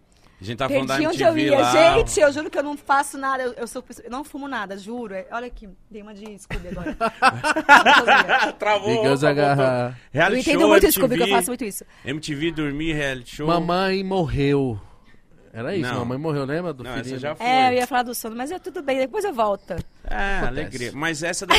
Eu perco muito, ai não, eu não queria que acontecesse isso aqui. tá tudo bem, vavá. Tadinha. Você falou que hoje você dormiu só duas horas, é isso? É, tá vendo? É por isso que eu dei essa desfocada. Dormi duas horas só. Aí, ó. Por quê? Eu durmo tarde, cara. Eu durmo muito tarde. Eu não consigo dormir cedo. Não consigo. Mano, eu só durmo depois das dorme? 5. Cinco da manhã? Eu também. Toca. Você jura por Deus? Juro por Deus. juro Eu por também, Deus. mas eu me eu sinto acho, muito Eu não quero mal. mudar isso, eu não consigo mudar isso. Eu tô tipo, eu preciso mudar isso. Quando eu Não vejo dá. 5 horas da manhã, eu tô acordado, eu fico Dá um triste. deprê, dá um deprê. Eu falo, Dá. que E isso? quando amanhece? Eu tô fazendo nada. Não, total. Aí as crianças eu sei que vão acordar, eu falo, cara, não adianta dormir? Não adianta dormir. Aí às vezes eu fico virada pra encaminhar eles pra escola. Aí tipo, depois você dorme. fazer a benção, que eu- é religioso, eu tenho que fazer a benção. Eu faço um. Ah, que bonitinho. bonitinho, da Eu hora. preciso fazer.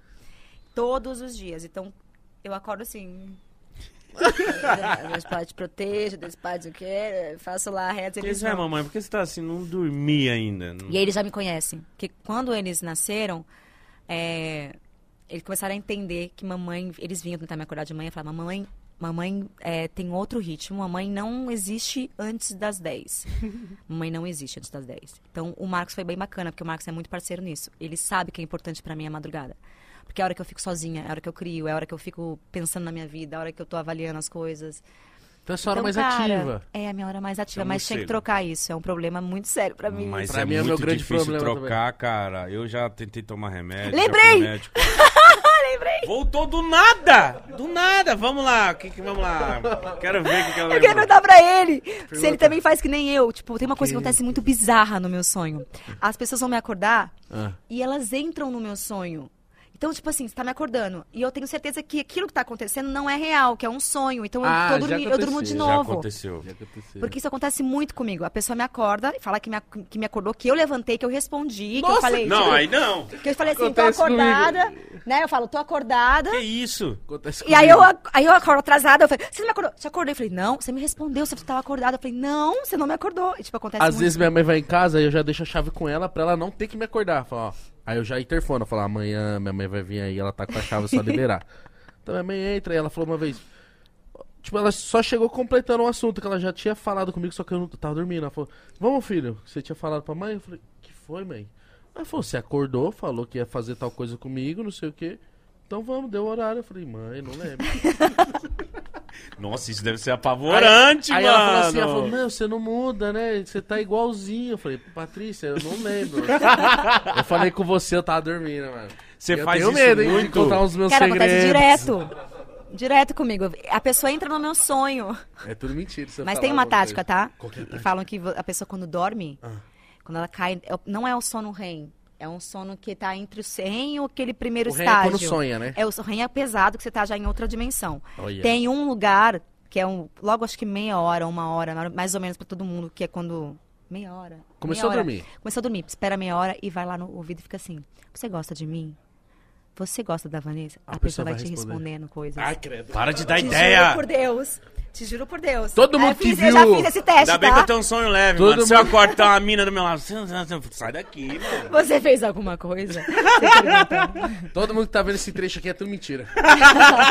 Para de dar dica, porra. Não, que isso, mano. Um Faz- monte de faz- marido ou esposa agora vai estar no ouvido. Você... Então, eu já fiz esse Onde você teste, tava tá? ontem? Ontem, ontem, 9 horas. Você conhece a rua Bomboa 244? ah, Qual é a senha do seu celular? Fala pra mim. Nossa, eu vou pedir- por que eu não pedi a senha? Então. Não pensei. Só a senha, senha, senha, sei lá. senha. Nossa, mas que brisa, isso é, sério? comprovado. Sério, faz, faz isso. Com Nós vai criança- dormir junto hoje, com eu vou te criança perguntar. funciona muito. É- é- é que eu- com criança, então, funciona muito. Eles Sério? respondem, Você tinha, amo. A pessoa, eu amo você. Aí a, pessoa, a criança responde na hora, porque crianças que têm, isso, não sei. O adulto também funciona, mas tem que tomar mais cuidado, porque adulto às vezes tem sono leve. Meia horinha. Então, quem tem sono muito leve tem que esperar um pouco mais. Entendi. Quem tem sono pesado, que nem tipo a gente, Meia horinha. 10 minutos, já desmaiamos.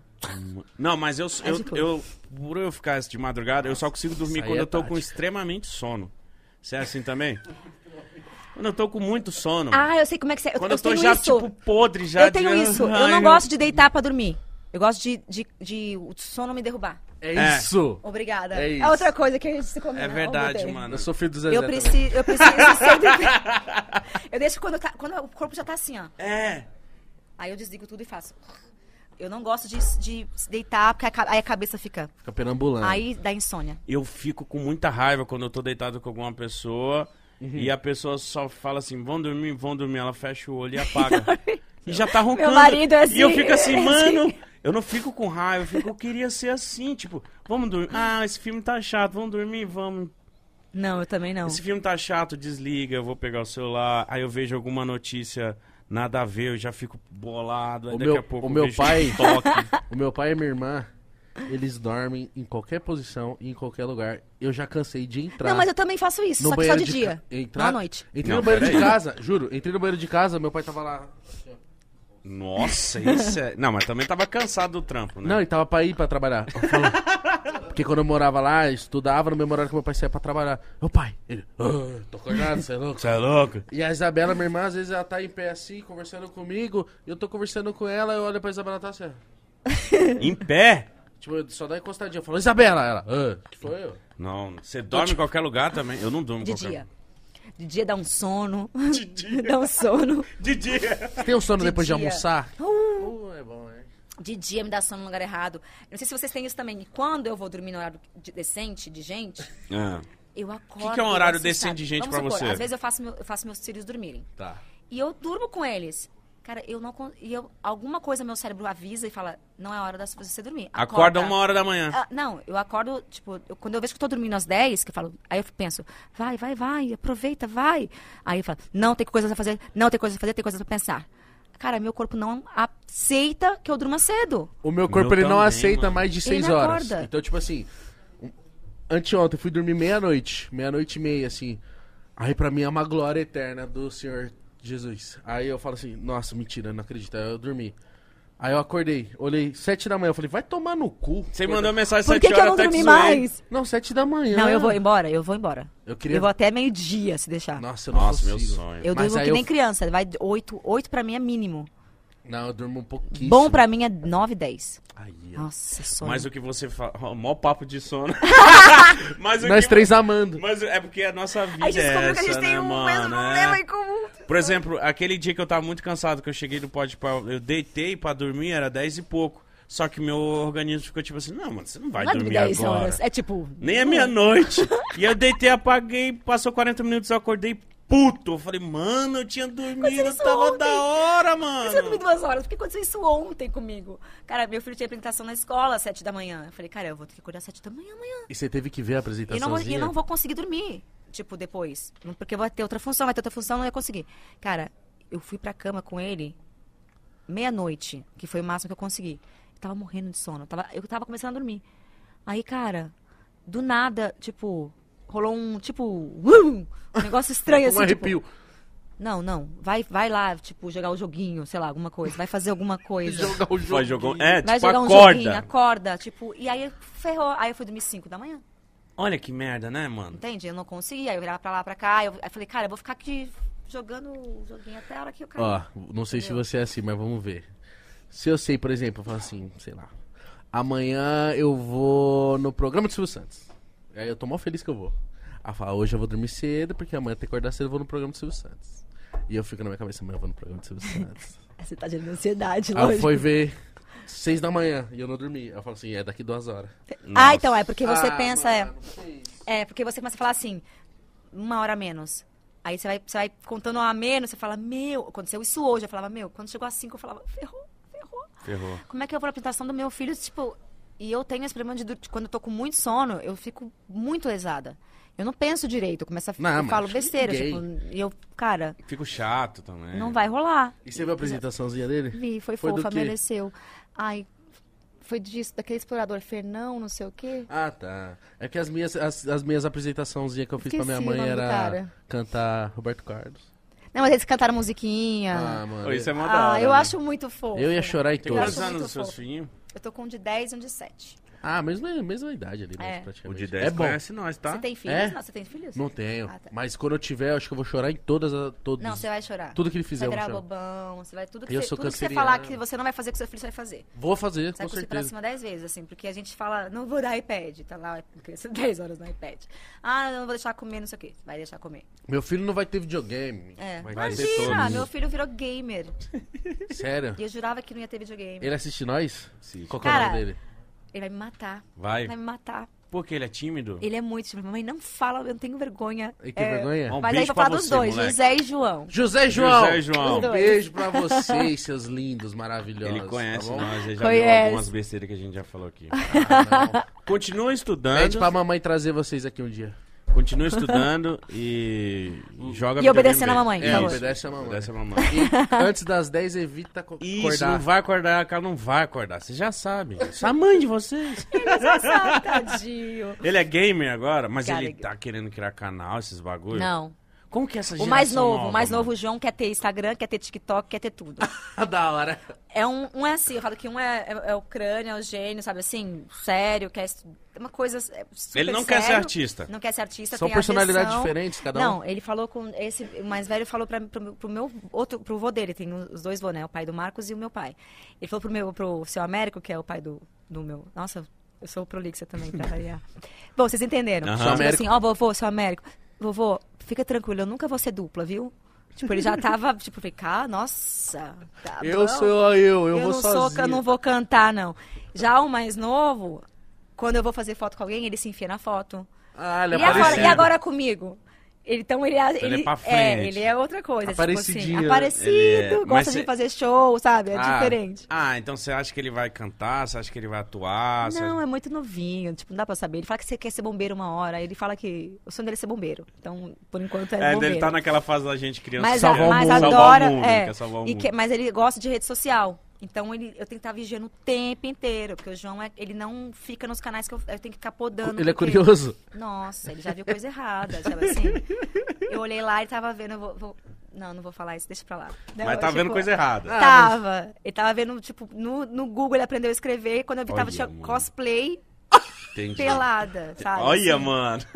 E aí eu fiquei assim, e, e tem, eu não sabia que tinha, eu, eu não sabia como, como travar ó, essas coisas. Aí depois eu aprendi, os meninos me ajudaram, porque eu sou bem ruim de... Tem como você Tra- travar palavras, Aham. negócio assim. Aí Uma eu aprendi eu- depois. Tem o Murilo, né? Você conhece o, o, Quê? sobrinho da Rafa, o Murilo. Ah. Ele tinha, acho que na época, uns oito. Bem novinho, sete anos, uma coisa assim. Aí, o vô dele pegou ele no YouTube. Acabaram de digitar mulher petos. É foda, é curiosidade, Cara, né, eles mano? acham- E ele falou: Não, não fui eu, não, foi você, vovô. Os caras deram curiosidade, Curioso, curiosidade. curioso. Pois é. É uma fase que tá nessa, nessa fase também, né? Vocês meninos são muito curiosos. Sim, Sim. não, tem uma fase. É que- curioso ser mãe de menino que a gente começa a compreender muitos homens. É né? verdade, A né? gente começa a ter até menos raiva que é mãe de menino. Ó, eu eu falo ver, que né? eu comecei a fazer as pazes com os homens depois que eu tive dois meninos, Nossa, porque a gente ó, vê que vocês. Alguns só estão estragadinhos, Sim. entendeu? Sim. As Que é coisas que eu fazia com a minha arruma. mãe.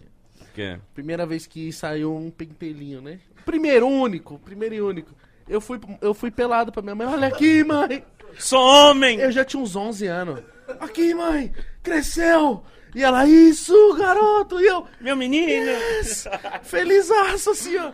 E eu falo assim, aí hoje eu penso, falo, mano, que isso? Mas isso é legal, mas é legal, cara. pô. Isso é legal. Mas eu falando assim, mó doidinho, né? Mas a Que maioria, mãe? a maioria Eu faz achei isso. legal. Meu pipiu. Eu prefiro do que o, o menino que, mãe, não pode olhar, sabe assim? Não. vergonha. É mais legal, tipo. É mais legal. Porque é uma, uma coisa que, se- que os meninos têm muito com os pais, assim. Eu cheguei outro dia, tava uma conversa só dos dois, assim. Eu, já entendi, entendeu o recado. Eu falei, você tá. só passou direto. Mas ele me conta, depois ele me contou. Aí eu fiquei assim, não, essa conversa é com seu pai mesmo, porque eu não entendo disso, não. Esse órgão, esse órgão de vocês eu não entendo muito, não.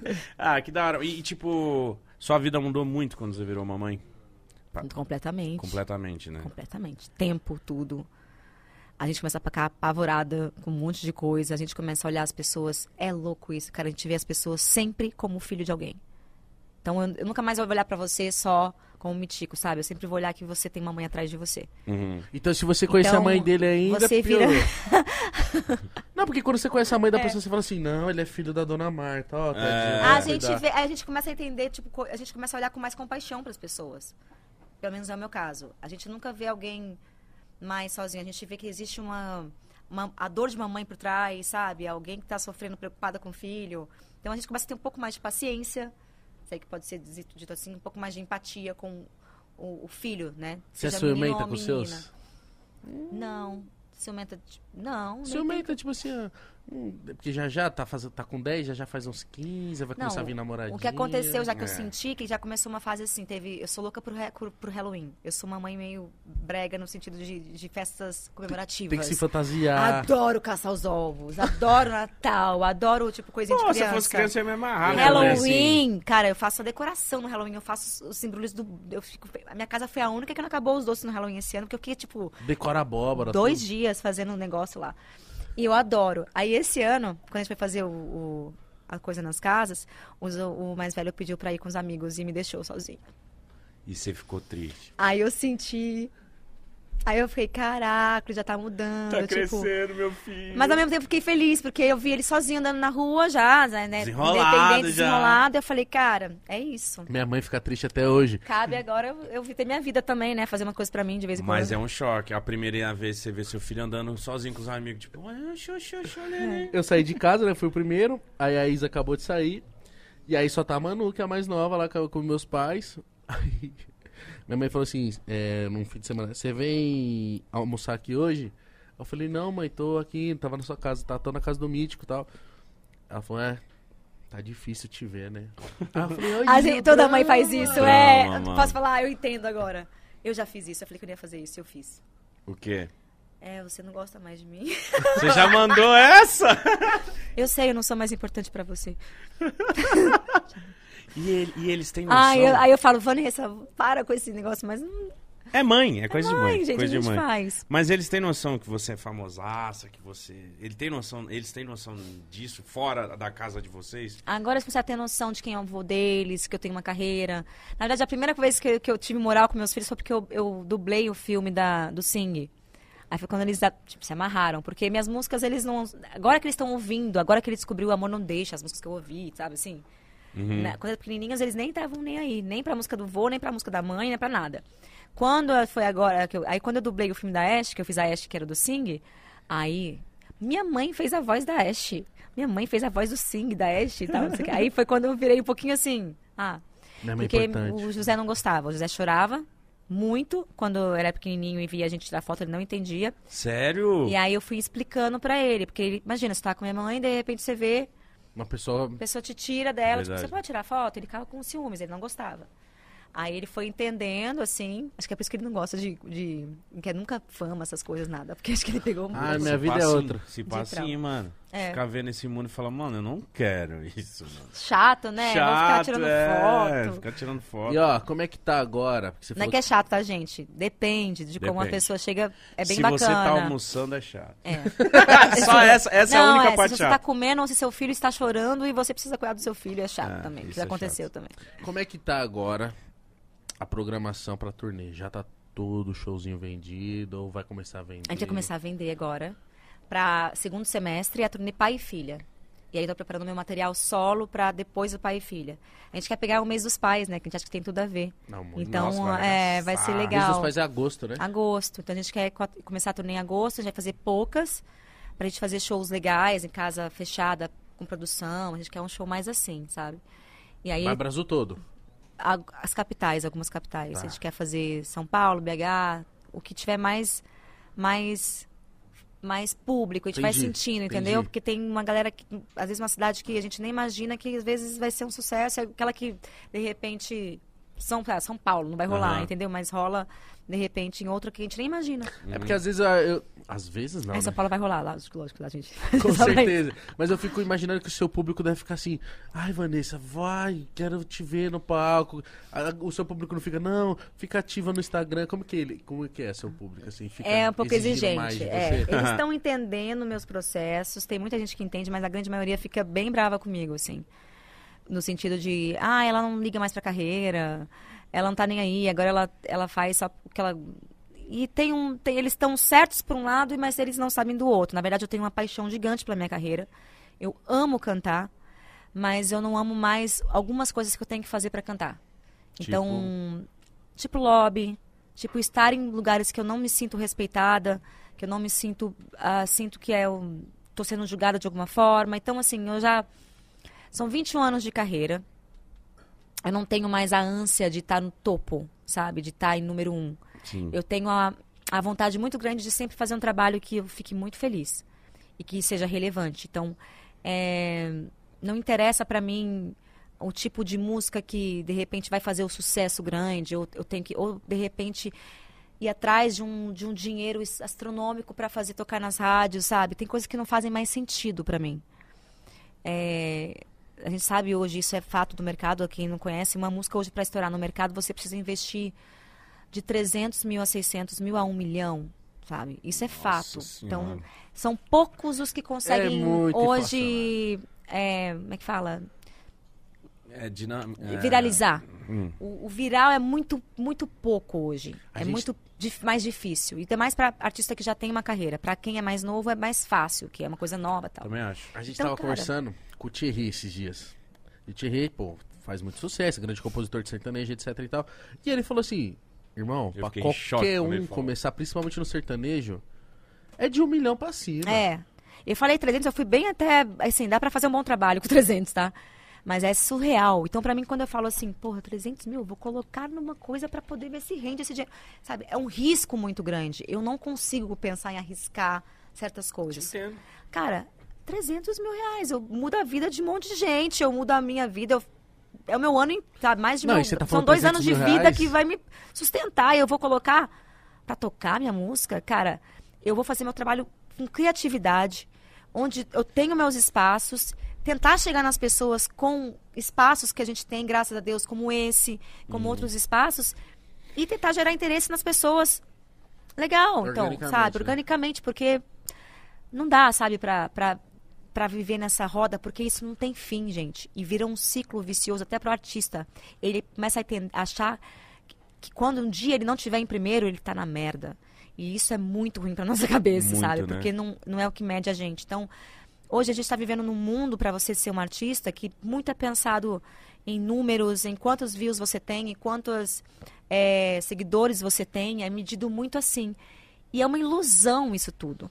Né? É uma ilusão gigantesca, porque você pode ter um milhão de seguidores e na rua ninguém te conhecer Sim. sabe? E ninguém saber o que trabalho você faz.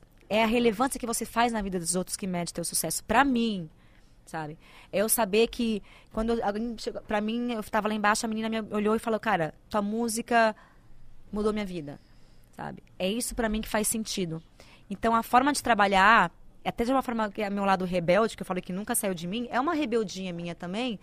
Não entrar nesse jogo, sabe mais? Porque eu fiz parte desse jogo e eu fico assustada de como as coisas têm que funcionar. Não é simplesmente pelo mérito, por um concurso ou porque a sua música é boa, sabe? Eu entendo que muitas rádios precisam viver disso, sabe? Tá tudo certo. Mas ao mesmo tempo eu fico muito assustada, como só piora, sabe? Só piora e só inflaciona. E aí você fala, cara, vou pegar o dinheiro que eu construí na vida inteira pra arriscar nisso aqui? É foda, né? E, E, outra- quando, e quando ela fala 300 mil, ela tá sendo generosa. Generosa. É, eu falei o mínimo que dá pra fazer um trabalho em rádio apenas. E outras. Não tô falando de clipe, não tô falando de colocar no, no views, porque a galera coloca. Então, Mas, por exemplo, Vanessa, e, a, se, e o grande público não música, sabe disso. se sua música é boa por si só, sua música é boa, tá bem interpretada, tá tudo certo. Tá tudo certo, é uma música ótima. Ela é um hit. E você fala assim, você decide não impulsionar ela com essa grana de rádio, com essa grana toda aí. Ela não vai andar? Cara, é muito mais difícil. Porque como é que as pessoas vão ouvir, a não ser que elas vão sua, ela- que elas estejam na sua rede ou que elas, elas vejam em algum destaque, em alguma playlist. Demora mais para acontecer. Pode acontecer, pode. Tá. De boca em boca, devagarzinho, quase um trabalho De de antigamente de formiga. Pode acontecer, mas é muito mais difícil. E aí, pra você esperar esse tempo acontecer, às vezes você já trocou de música, você já tá em outra tentando outra, Tá. sabe? Então, é um lugar que você tem que tomar decisões o tempo inteiro e falar, cara, o que, que eu quero? Nossa, mas é um mercado muito caro. O que, que eu quero? Eu quero voltar para esse lugar? Eu sei, a, eu sei a fórmula. Eu já sei como voltar. Tá? Eu posso fazer isso? Posso. Eu tô disposta a estar nesse lugar de novo? É desgastante, né? Não. Eu não tenho nenhuma vontade de ver meu nome na, na boca dos fofoqueiros, da mídia, de forma como eles quiserem. Eu não tenho nenhuma vontade de, de, de, de gastar rios e rios de dinheiro onde eu poderia estar fazendo outras coisas que, que vão trazer Benefícios, benefícios né? para mim e para outras pessoas. Eu, né, que não quer dizer que eu não invista na minha carreira, eu quero investir no show que eu vou fazer, sabe? Poder trazer um show foda que vai emocionar as pessoas. Aí eu acho um dinheiro bacana de Bem investir, gasto, né? sabe? Produz, na produção do, do CD, na produção da música. Mas aí aí é você tá gastando bacana. dinheiro numa certeza. É, que, eu- que é um resultado de alguma coisa que tá ali, eu posso pegar, Palpável, sabe? né? Palpável. É, para mim é jogar dinheiro no vento, cara. Eu entendo que o mercado funciona assim. Até por isso que a gente hoje tem uma qualidade duvidosa da música. É, a gente não tem muita é, variedade. Então você vê que os que estão, os que estão e não sai daquilo ali. E o público não conhece. E infelizmente o ser humano tem um grande problema que eu falo que é seguir manada. Então, assim, o público, ele tem muita dificuldade, a pessoa, digo porque eu passei por isso, tanto na adolescência como na vida, de falar, eu banco isso aqui, eu go... ninguém gosta, mas eu gosto. Eu sigo isso aqui. Então, a gente quer muito pertencer. Faz parte da gente se encontrar em um grupo. Então, às vezes, você tá na festa, tá todo mundo ouvindo aquela música, você nem gosta tanto, mas tá todo mundo gostando e você vai junto. E Aham. você nunca, nunca se, não parou pra ver se gosta realmente daquela música, porque você gosta de Beethoven, sabe? Que talvez vai te, vai te emocionar Já que mais. tá todo mundo curtindo, eu vou também. É, eu vou junto, eu vou cantar junto, e é esse tipo de música que eu vou ouvir, é isso que tá na, na moda. É o tal do seguir moda, tá? Que eu sempre tive problema pra isso. É aquela que quando uma coisa entra na moda, eu vou pro outro lado. Sério. Eu Desde sempre tive, sempre? Desde. Entrava na moda o, o tênis X na, na, na, na escola, eu ia de chinelo. Aí Só quando pra- todo mundo parava de usar o tênis, eu usava. Só de Mas isso, rebelde. isso é do contra? Isso é do contra? Entendo, conheço. É. Só um pouco. Cara, eu, eu não gostava de, de, tipo, eu sempre questionei muito isso. A Elis falava isso muito. Ela falou, cara, ela, ela previu, ela é, ela é genial. Eu falo que é porque ela ainda é, sempre será. Ela falou numa entrevista, não sei se foi no Roda Viva, que ela falava do futuro da música. Ela falava isso. Ela falava, cara, eu vejo no futuro da música um bando de. Eu vejo um, um elefantinho atrás do outro, um pegando no rabo do outro e seguindo. Que é você ver, uma música faz sucesso, aí você começa a ver fórmulas parecidas. Então começou essa onda de não ter mais parte C na música. Cortaram parte C da música. Ninguém mais produz parte C da música. Poucos. O que, que eu participei? Parte C é o especial. Quando a música dá uma virada no especial, no final, ali antes do último refrão, Tá, sei. normalmente é uma parte C. Aí você para de fazer parte C. Dois minutos agora, hein? Tem que ser esse refrão, pá, pá, pá. Essa música agora é um minuto, É dois assim. minutos. A grande maioria. Então, assuntos, você vê os assuntos se repetindo, você vê a pegada da, da, da produção se repetindo. E isso é muito.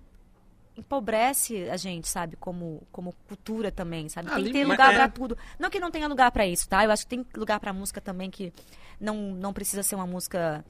A minha música também nem é elitista, ela nem é intelectual. Minha música ela é super simples de ser assimilada.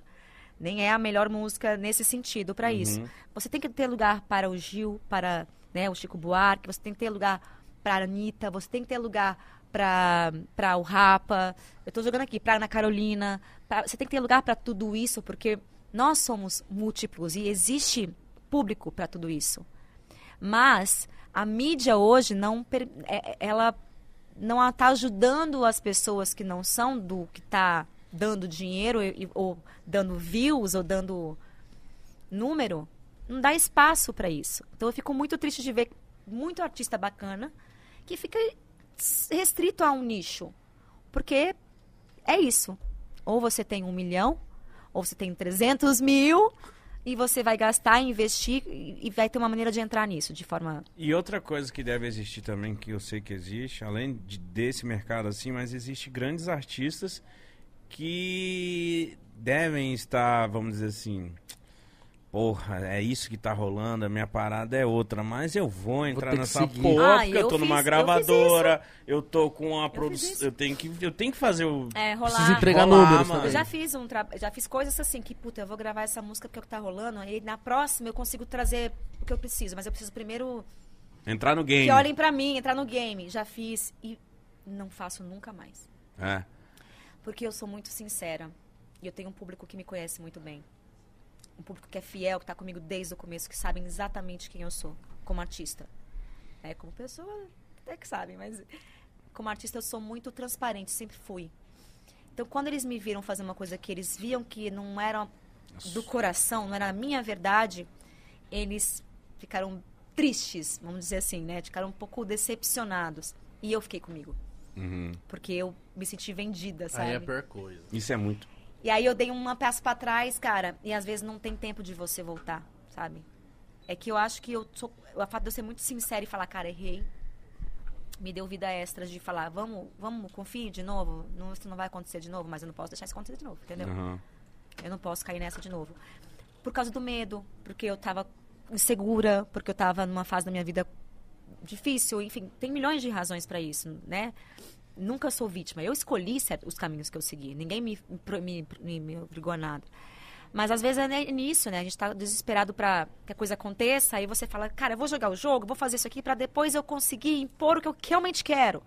Que Já ouvi muito isso no é mercado. assim. Cara, eu já ouvi muito no mercado e já ouvi de colega que falou assim, cara, eu não gosto das minhas músicas. Sucesso, tá? Gente, sucesso. Eu não gosto das minhas músicas. Caralho, isso deve ser triste. E eu falei, cara, jura? Mas eu, eu gostava. Eu falei, mas eu gosto. Tipo, eu não gosto. Mas é a parada que a pessoa não se identifica, né? É. Aí é foda. E porque canta? Porque é o que me dá dinheiro. É, É. o que me faz comer. Entendeu? É o que me deu uma... Me tirou de um lugar que... Mas isso aí, com certeza, tá limitando novos artistas a serem muito maiores, de uma obra muito mais duradoura e bonita. Porque, tipo assim, Colocar sua cara e foda-se. é, né? se você chega pra fazer uma fórmula, você nunca vai ter parado pra pensar e querer ir contra a maré. E não, eu queria que tivesse isso. Não, isso aí é loucura. E a pessoa fala, não, mas eu acredito nessa minha loucura, sei lá, vai Ah, embora. É, é. Falta um pouco disso, né? Último- De um Queen que vem com um, um Bohemian Rhapsody, que, que aquela cena no filme pra É, mim é que surreal, isso, né? Essa, essa cena no filme é eu, pica. Aquilo marcou pra mim tanto, porque eu sou apaixonada por essa música. E eu nunca falei, cara, eles são loucos, como é que. E eu amo, pra mim é uma das maiores músicas do mundo. E aí, quando eu vi no filme a história, eu falei, cara, Eles apostaram quem que tudo. peita isso? Eles podiam ter perdido tudo, cara. Porque se você for prestar atenção, quando, Eles não tinham certeza que ia virar sucesso. Como é que eles saberiam? quando o cara tá falando Eu não sei a história disso. Mano, o cara olha Eu pro. não vi esse filme. Todo mundo me xinga. Você tem que eu ver, que eu não O vi. Queen chega na gravadora e fala assim, ó. Pro chefão lá, né? O, o nome do álbum é esse, que carrega essa música, e a música é tal, de sete minutos, e ela tem um coral. E Tem coisas, né? tem coisas piano, líricas tal. Álbum de and rock. roll. Aí o cara fala, você tá louco? Isso mostra no... O cara, Mostra. Ele quer trabalhar a outra, que é o I Love My Car. I Love My Car. Aí ele fala, vai trabalhar I Love My Car. Que tinha mais a ver com o que fez sucesso antes. Eles, não. Não. E eles simplesmente, tipo, dedão Dane-se. do meio pro cara e, tipo assim, dane-se, vão na rádio, começa a tocar na rádio. E a galera, tipo, abraça. Aí o cara falou, mano, isso aí nunca vai tocar na rádio, tem sete, oito minutos a música. Você é rock, você tá cantando até lírico hoje- do nada. Gerações, é. meus filhos amam essa música. Não, essa música é muito pica. Então, sim. Só que ele coisa que é boa não morre. dele. Ela é eterna em si. Então a arte que é boa, a música que é boa. E é uma música que, tipo, até eu entender a letra, eu só entendia. Hoje eu entendo muito mais a letra, mas antes ela, ela me mexia comigo. Por quê?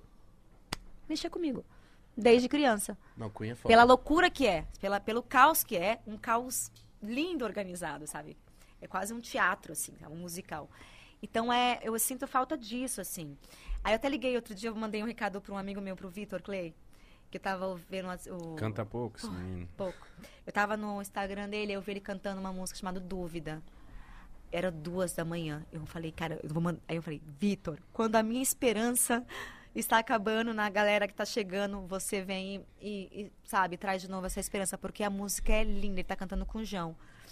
E aí eu ouço o João, sabe? Eu falo, cara, é incrível. O Vitor é incrível. A Duda Beat.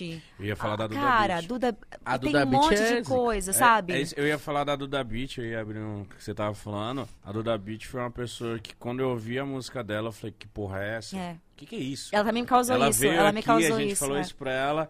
E ela é uma dessas pessoas Que o esse- Smith. Tem tanta gente, cara. Tem É, muita assim, gente aí. Tem muita gente que tá fazendo um trabalho, sabe, autoral, criativo, arriscando. É, a própria Sandy também, que eu sempre ficou na dela e fez o que ela queria, sabe? Que Verdade. também é da minha geração. Então, é isso que me motiva, sabe? Se isso vai virar número um, que bom se virar. Mas não pode ser esse o foco. Você não Uhum. pode tirar a diversão do negócio, gente. Eu, quando eu tava no auge do meu sucesso, eu tava puta infeliz. Sério. Quando eu tive pânico, tinha. Eu falei, pra- eu tava É. no auge, fazendo 40 shows por dia, infeliz, sabe? Bebendo a mais da conta, sabe? Assim, usando álcool como fuga. Então, assim, com 19 anos, com, tipo, ah, não troco. Tipo, me fizeram uma pergunta outro dia que eu nem quis responder. O seu auge foi no ano 2000. O que você tem feito pra voltar a isso? Eu falei, quem disse que eu quero voltar pra isso? Que auge é esse? Onde eu tava acabando comigo, me destruindo, infeliz pra caramba, cheio de gente falsa do meu lado pelo meu dinheiro, pelo, pela fama, para ter um pedaço na revista e, e ai, desculpa. E que pra- e correndo atrás, porque você fala assim, né? Você fez uma número um, você tem que manter a número um, tem que manter. Nossa. Nossa, isso Entende? Você ser- tem que manter aquele lugar. Eu não imagino a cobrança que é. Então é, é e O sendo caos. mulher, assim, você, cara, você passa o tempo, sabe? E com mulher é mais pesado, tem uma cobrança de imagem gigantesca em cima da gente, Tem de, tá sempre linda, de, de idade, lindo. sabe? De, de tipo assim, Idade, gente- peso, tudo, Não né? sei vocês, homens, mas eu, eu sinto como mulher assim, a gente tem um, um comportamento esperado de uma mulher com de 0 a 10, de 10 a, a- até 15, de 15 a 20. A gente tem comportamentos esperados pra gente em tudo. Sim. A gente tem que quebrar isso, sabe? Eu sou mãe, eu não posso falar de sexo. De repente, não posso? Agora que eu tô fazendo melhor ainda, eu não posso falar? Então, assim, é real, sabe? Zica. Porque eu sou mãe? Ave Maria? Não. Eu- a gente pode ser tudo que a gente quiser. Então, quebrar tudo isso numa carreira que você ainda tem que. É um jogo de equilibrista o tempo inteiro, mas o principal é um lugar que eu aprendi esse ano. Depois de uma situação que eu vivi em janeiro, depois de pegar a Covid, influenza e laringite bacteriana no mesmo mês. Que Você isso? Aconteceu isso comigo. isso? Eu saí do, do show dos famosos, eu peguei a labirintite. Labirintite é ótimo. Faringite, fala labirintite. Eles ficam falando labirintite. Faringite bacteriana. Em seguida, o H3N2. Meu Deus, Aí, eu, quando eu saí do H3N2, eu peguei o Omicron. Falei, caracoles, eu falei, deixa eu entender o que tá acontecendo aqui, porque a imunidade caiu. Eu entendi muitas coisas na minha vida e teve uma coisa que eu entendi muito, cara.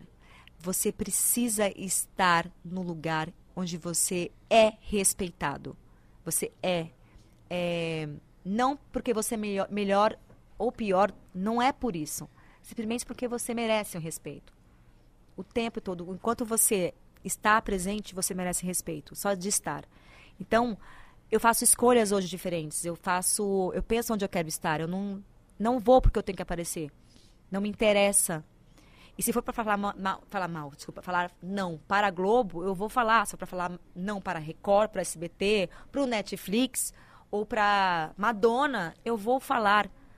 Entende? Porque aquele lugar tem que ter um propósito para mim, tem que ter um sentido estar aqui. Uhum. Entende? Então aqui, por exemplo, é um lugar de risco, porque é um ao vivo, porque é duas horas, porque é um público diferente do meu público. Então talvez tenham pessoas que, que nunca me viram, não sabem nem quem eu sou, que está aqui com certeza, que não me acompanhou, que não sabe a história, é um outro público. E que pode não me conhecer aqui, sabe? Que pode não me julgar ou me conhecer por histórias que foram mais polêmicas, que eu, sei- que, que eu sei que vão falar, porque eu vi na, na Instagram falando. Então, eu falo, cara, por que, que você vai? Cara, porque conversar me interessa E a gente também não e tá aqui bater pra papo me isso. interessa. Sabe? Poder trocar com as pessoas, porque pode ser um papo e por ser ao vivo é mais legal ainda, sabe? Sim, eu também Não, acho. E é apesar de me dar mais medo, eu me fico mais segura, porque eu sei que não tem edição, porque eu sei que não vai ter manipulação de alguma forma. Uhum. Então, tudo que eu vejo onde pode ser manipulado, eu, meus, cara, E a gente Vai. fica preocupado com o outro lado, né? De tipo assim, pô, será que a pessoa vai achar que a gente tá aqui pra polemizar ou pra colocar lá contra a parede? E é, e é o que a, gente menos que quer. tem, né? Porque Não, tem, tem, tem, a lógico gente, que tem. nossa, tem raiva disso. Não, E às vezes você sai pegando coisa muito mais legal do que se você quiser criar uma polêmica, porque você faz a pessoa ficar reativa de alguma forma. Não. E se protegendo. Não, e às e vezes num outra? papo de boa, que você vê carinho, vê respeito, você fala, a pessoa solta uma que você fala, porra, já soltou, tô falando palavrão pra Vá- caramba, hein, soltei a boca aqui. Va- vários, Já falei três. vários convidados. Ah, foda-se, vários convidados. Nossa, eu falei, pode falar palavrão? Você vê que eu já falei, porra, já falei um monte de coisa que eu não falo. Meu. Vanessa, você, Você falou, falou cu, cu. olha. Falei. O bicho vai pegar em casa. Ah, Falei bonitinho, né? Eu Logan, falei. cu. Mas você foi tão bonitinho. Cu.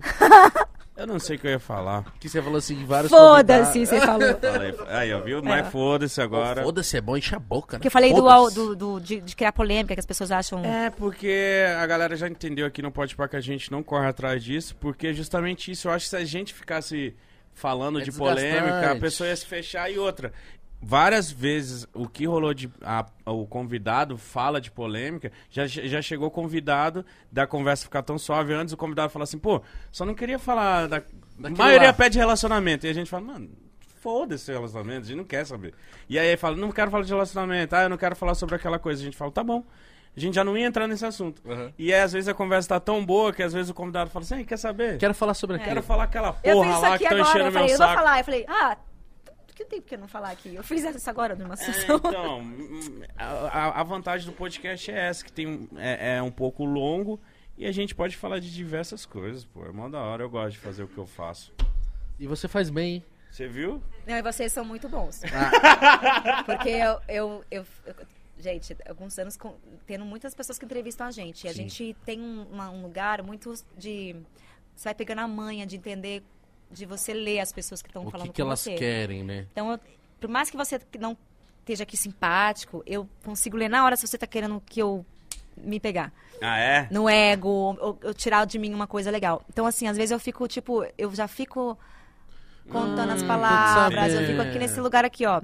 Eu tô te sacando, filho. Mas Eu o sei. bom de sacar E as vocês, pessoas... de sinceridade, vocês não estão. É fácil de entender que vocês não têm esse propósito. Não. E se acontecer uma coisa legal que vai viralizar, que Aham. ninguém é. Legal, bacana. Se for uma coisa que vai causar uma discussão legal, que legal, bacana. E a gente ficou falando meia hora de sono. O bom da- dela ter esse, esse lado de sacar um pouco antes o que a pessoa quer, que ela consegue tirar as pessoas, mano. Por exemplo, eu vi um. Era o cara falando, não sei se era com o Homem de Ferro e tal. E aí começa a fazer umas perguntas nada a ver. Ele falou assim: Onde você quer chegar com isso? Aí o cara já ficou sem graça. Credo, eu já ia ficar muito Quem sem fez graça, mano. Foi o Homem de Ferro. Como que é o nome Robert dele? Doliro Robert, Jr. ah, Robert, como é que é? Robert Dolittle. Dolittle. E ele meio que falou assim: Tá, onde você quer chegar com isso aí? Aí o cara. Ele falou: Não entendi, acho que acabou aqui, né, meu irmão? Ah, eu vi isso aí. Nossa, mano. O cara É. ficou assim: "Eu só estou te entrevistando. Você tá A a perguntando Lady pergunta Gaga ruim, irmão. também. A Lady Gaga dá umas também que é ótima. Ela deixa a pessoa Mas, assim. assim, é, às vezes pro artista dar entrevista, tem entrevistas que devem ser ruim pra caralho. que tipo assim, que a... Que A pergunta já tá requintada dez vezes. É, A pessoa não estuda. A pior coisa é quando você vê que a pessoa, tipo, não fez um esforço pra ler um trechinho de falar pra saber quem ela tá entrevistando. Aham. Aí você fica assim, cara, por que você tá me entrevistando? Tipo, Porra, mano. É foda, se né? você não sabe nem, tipo, meu nome. então, tipo. O que, que você quer saber? É, então, isso é, é- essa situação é ruim. Quando você vê a, a malícia ali por trás pra poder te ferrar e fazer uma manchete. Como é que fala? Hook? Como é que chama? Hooker? Não. Fake Hooker não, é Hooker é outra coisa, gente. não sei. chama? Manchete Hulk? Gancho, como é que é que faz. Que faz o quê? Não, é- mas tem um negócio que chama na internet hoje Punch. que é o. Caça. Isso, como é que chama isso? Clickbait. Porra, eu falei clickbait, você não me ouviu. Você falou caça níquel. Não, eu falei fake news. Fake news, ah, tá. Caça níquel. Caça-níquel. Caça. Nossa, eu fiquei tão empolgado que ele sabia o que, que ela queria falar. Fake news, cachorro! Certeza que os filhos dela. Clickbait, Punchline. é, é que eu pensei no hook do gancho do bait, né? Que é o. Certeza Anzol. que os filhinhos dela em casa. Clickbait, né, Mãe, mãe? nossa. Nossa, onde você tá com a Uh, cabeça? af, af. Ah, fica lá, não pode ir, pai, não Eu- sabe.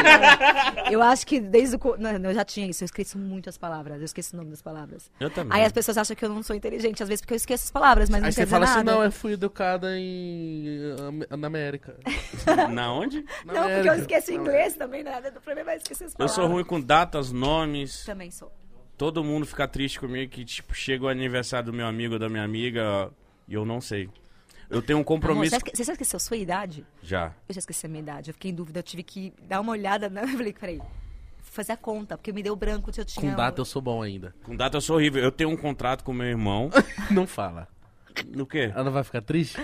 Não. Vai não? Como assim não? Contrato com meu irmão de datas. De- Você sabe o que eu vou falar? Aham. Que, tipo assim, meu irmão ele tem que me avisar, mano, umas semanas an- antes que é aniversário da minha mãe e do meu pai. Eu sei da minha mãe é 3 de Do fevereiro. seu pai e da sua mãe? É.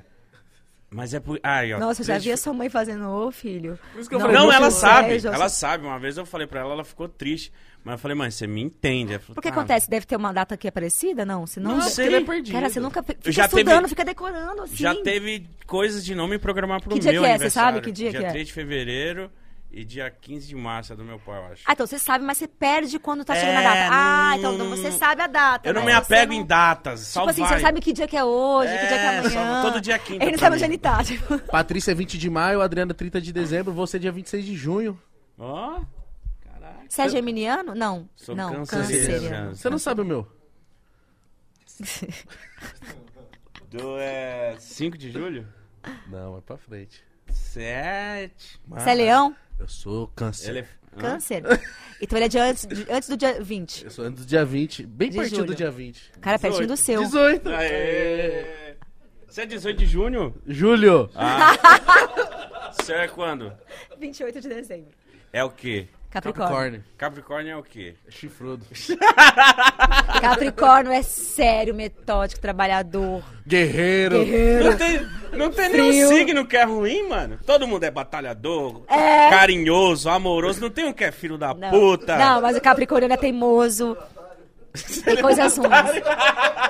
Clona cartão. Não, falo que o escorpião é difícil. Falo Escorpião te dá. É o traidor. que... É? É. O ca... Falo, né? Mano, mas é o mais O pai. geminiano é cabeça doida, troca de, de ideia o tempo Nossa, é mais merda. Nossa, Ah, merda. chorão. É, são, são carentes. é muito chorão. É, então. É muito Eu queria ser guerreiro igual você. Eu queria ser guerreiro. Eu gente queria é ser frio. chorão. Quando eu falo pra alguém que eu sou cancerígeno... Ah, mano, canceriano. Canceriano. Desculpa, Deus, foi mal. Quando eu falo que eu sou canceriano... Aí você chora, fofinho. Ah, ficou puto. Ah, então. Aí as minhas características são essas. Você é fofinho, você é chorão. Porra, eu não sou assim também. Eu sou valente. Você é fofinho. Eu achei você muito fofinho. Eu sou fofinho. Mas eu sou valente. Mas eu sou valente. Vocês dois são. Nós dois somos cancerianinhos. É, Toca. entendeu? Tamo junto, meu parceiro. Obrigado. Podia dar errado, hein? Minha mãe é Capricórnio- taurina, Capricórnio, aqui, às vezes ó. não dá certo. O que, que Capricórnio combina? Com- Ele, É. com ele mesmo, com o tempo inteiro. Só A ele, a gente ele não só. precisa, a gente não precisa de mais ninguém. tipo isso. É? É, Capricórnio tem uma coisa de auto... Eu dou conta, eu resolvo. Mas você, acre- É. acredita em signos? Ou é só. Ah, eu sou. Na verdade, assim, não naquele horóscopo da semana, Tá, nada sim. disso, cara. Mas é que a astrologia é uma ciência de exatas. Né? Às vezes tem uma coisa que bate. Não, eu fiz uma pastral que eu chorei. Contava coisas, uma pastral uma vez que eu chorei, Hum. tipo assim, de falar pai ausente na infância. Eu falei, cara, cara, Ah, mas aí também, pô, todo mundo sabe que teu pai é o Zezé, Não, né? não, aí a mulher não. também jogou suja, hein, mano? Joga no Google lá. Vanessa, Não, pô, O canta. foda é tipo assim, meu pai é o Adriano, tá ligado? Ninguém sabe quem é meu pai. Aí o pai dela é o Zezé de Camargo, ah, teu pai foi ausente da infância, né? Ela, ah. Vanessa, não cai na deixa ladainha desse povo, hein? Não, esse, esse mapa não foi uma pessoa que fez, é o computador que fez. O computador sabe. Não, Google é um, tá é um nós, programa mano. de computador que você põe lá, você tem que pôr a data, a, onde você nasceu e a hora exata que você nasceu. Ah, tô e o seu nome completo. Com essas informações. Ah, então, Vanessa Camargo. hum, ao, ao computador. ah. Não, mas... Mas- o computador vai ler, ele, ele é um negócio de- na hora, não tinha como. Como que. Mas aí ele fez. Ele fez baseado num, num programa, que é um programa foda que a pessoa criou, baseado na, na, na ciência da, da astrologia. Do, da posição do seu mapa na hora. Então a posição do meu mapa mostrava coisas que eu falo, cara. Não, mas eu acredito nisso aí também, só tô enchendo o saco. Eu acredito. Eu acredito mais ou menos. Eu acredito. Como que a Lua com a Vênus com sei lá o quê? Você é Nossa. 100%. Quanto, quanto, não, 100% é Caralho, agora Não. você viu ela Você, você é quanto de água dentro do seu corpo? Muito. Eu sou. Eu sou. Então, nós temos quanto por 80. água? Eu, eu- Eu sou 80. retido. Oitentinha de água, né? Tô muito retido. Mais de Não, 80 não? 70% de água. Você Muito já viu a retido. influência que a Lua tem sobre as marés? Sim.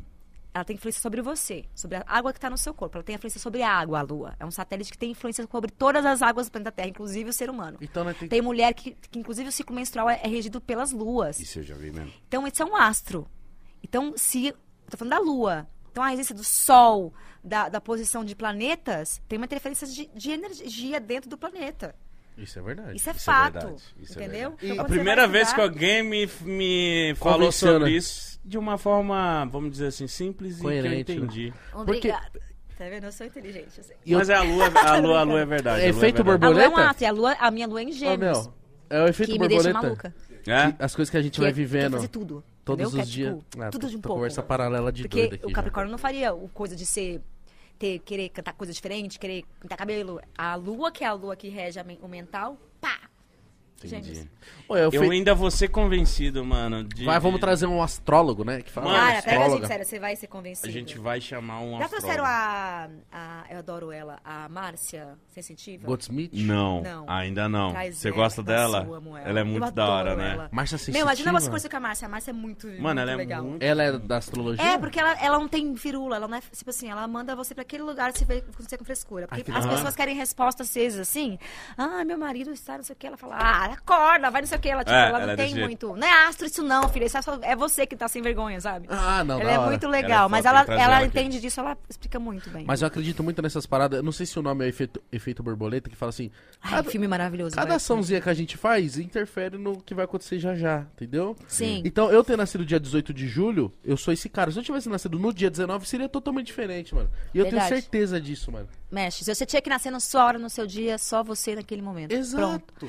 E, cara, é um negócio. É, esse filme é bom pra né, caramba. E explica contou. muito isso e fala da lei. Dessa lei do. Você conhece, já ouviram falar do Caibalion? Não, Que são as sete leis do universo? não.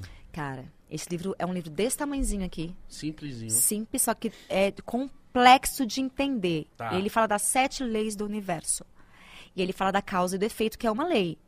Dessa situação exatamente assim, cara, que a atuação aqui vai influenciar na borboleta lá na, na, Na na China. O quanto a gente não entendeu ainda como, como co- humanidade, e o Covid veio para mostrar isso, o quanto que a gente é conectado um com o outro. O quanto influencia o- toda a nossa energia, os nossos sentimentos, o quanto a gente acha que não tem nada a ver com a gente, sempre Enquanto tem a ver com a minha gente. ação está interferindo em alguém lá. Tem sempre, porque a gente é regido por. A gente tem no nosso corpo uma- tudo é energia. Aí vem Einstein. Você vai entender que hoje a, a física quântica explicou que tudo é energia. Então é fato. O sentimento gera uma energia, isso aqui gera uma energia, tudo é energia. Então, se tudo é energia, como é que está a sua energia? Ela baixa e ela aumenta. Ou ela fica estagnada. Então, como é que você mexe com energia? alegria, saúde, exercício, música. Cuidado com a música que você ouve, cuidado com aquilo que você assiste, cuidado com aquilo que você fala. Você profere o teu destino o tempo inteiro. O que então, fala, eu cara, tenho certeza, esses bagulhos. é um negócio Tudo louco. isso aí. Mas nesse é mó da hora. Vamos fazer um Obrigada. churrasco. Não, por favor, mano. Não, Ó. Se falar desse assunto comigo, eu fico louca, porque. Leiam esse livro, cara. Qual que é o Chama nome? Ca Caibalion. Car... Ninguém. Caibalion. Claro. Ninguém Caibalion. sabe quem fez esse livro. É, é um livro é, dito, foi por Hermes Trismegisto, lá atrás, que são as leis herméticas. De- falam que veio antes de, de, de Cristo, lá em 3000 an- na, antes de Tá Cristo. porra. com essas sete leis que os iniciados, poucas pessoas tinham acesso. Aí em 1910, eu lembro, ou foi em oito- oito- final assim de 800 para começo de 1900, esse livro surgiu sem o ator dar nome. São escrito assim, de três iniciados, que é baseado nessas leis que, que estão na nesse documento que eu esqueci o nome agora. É muito louca a história. E quando você vai entender as leis, juro pra você, é um negócio que te muda a sua vida. Você fala, cara, faz sentido. Dizem que quem entender essas leis é o mestre do universo. Quem conseguir viver a vida entendendo essas leis e vivendo a sua vida através disso, que são sete. E a primeira lei é que o, o toda, tudo é mente, né? Tudo é mente. Eu também A sei. toda a criação é uma mente, porque você vai para criar essa mesa. Onde ela nasceu primeiro? Na mente de Na algum? mente de alguém. Ah, é verdade. Então ele explica que tudo, Deus, tudo, tudo veio de uma criação que primeiro vem aqui. Então tudo é possível.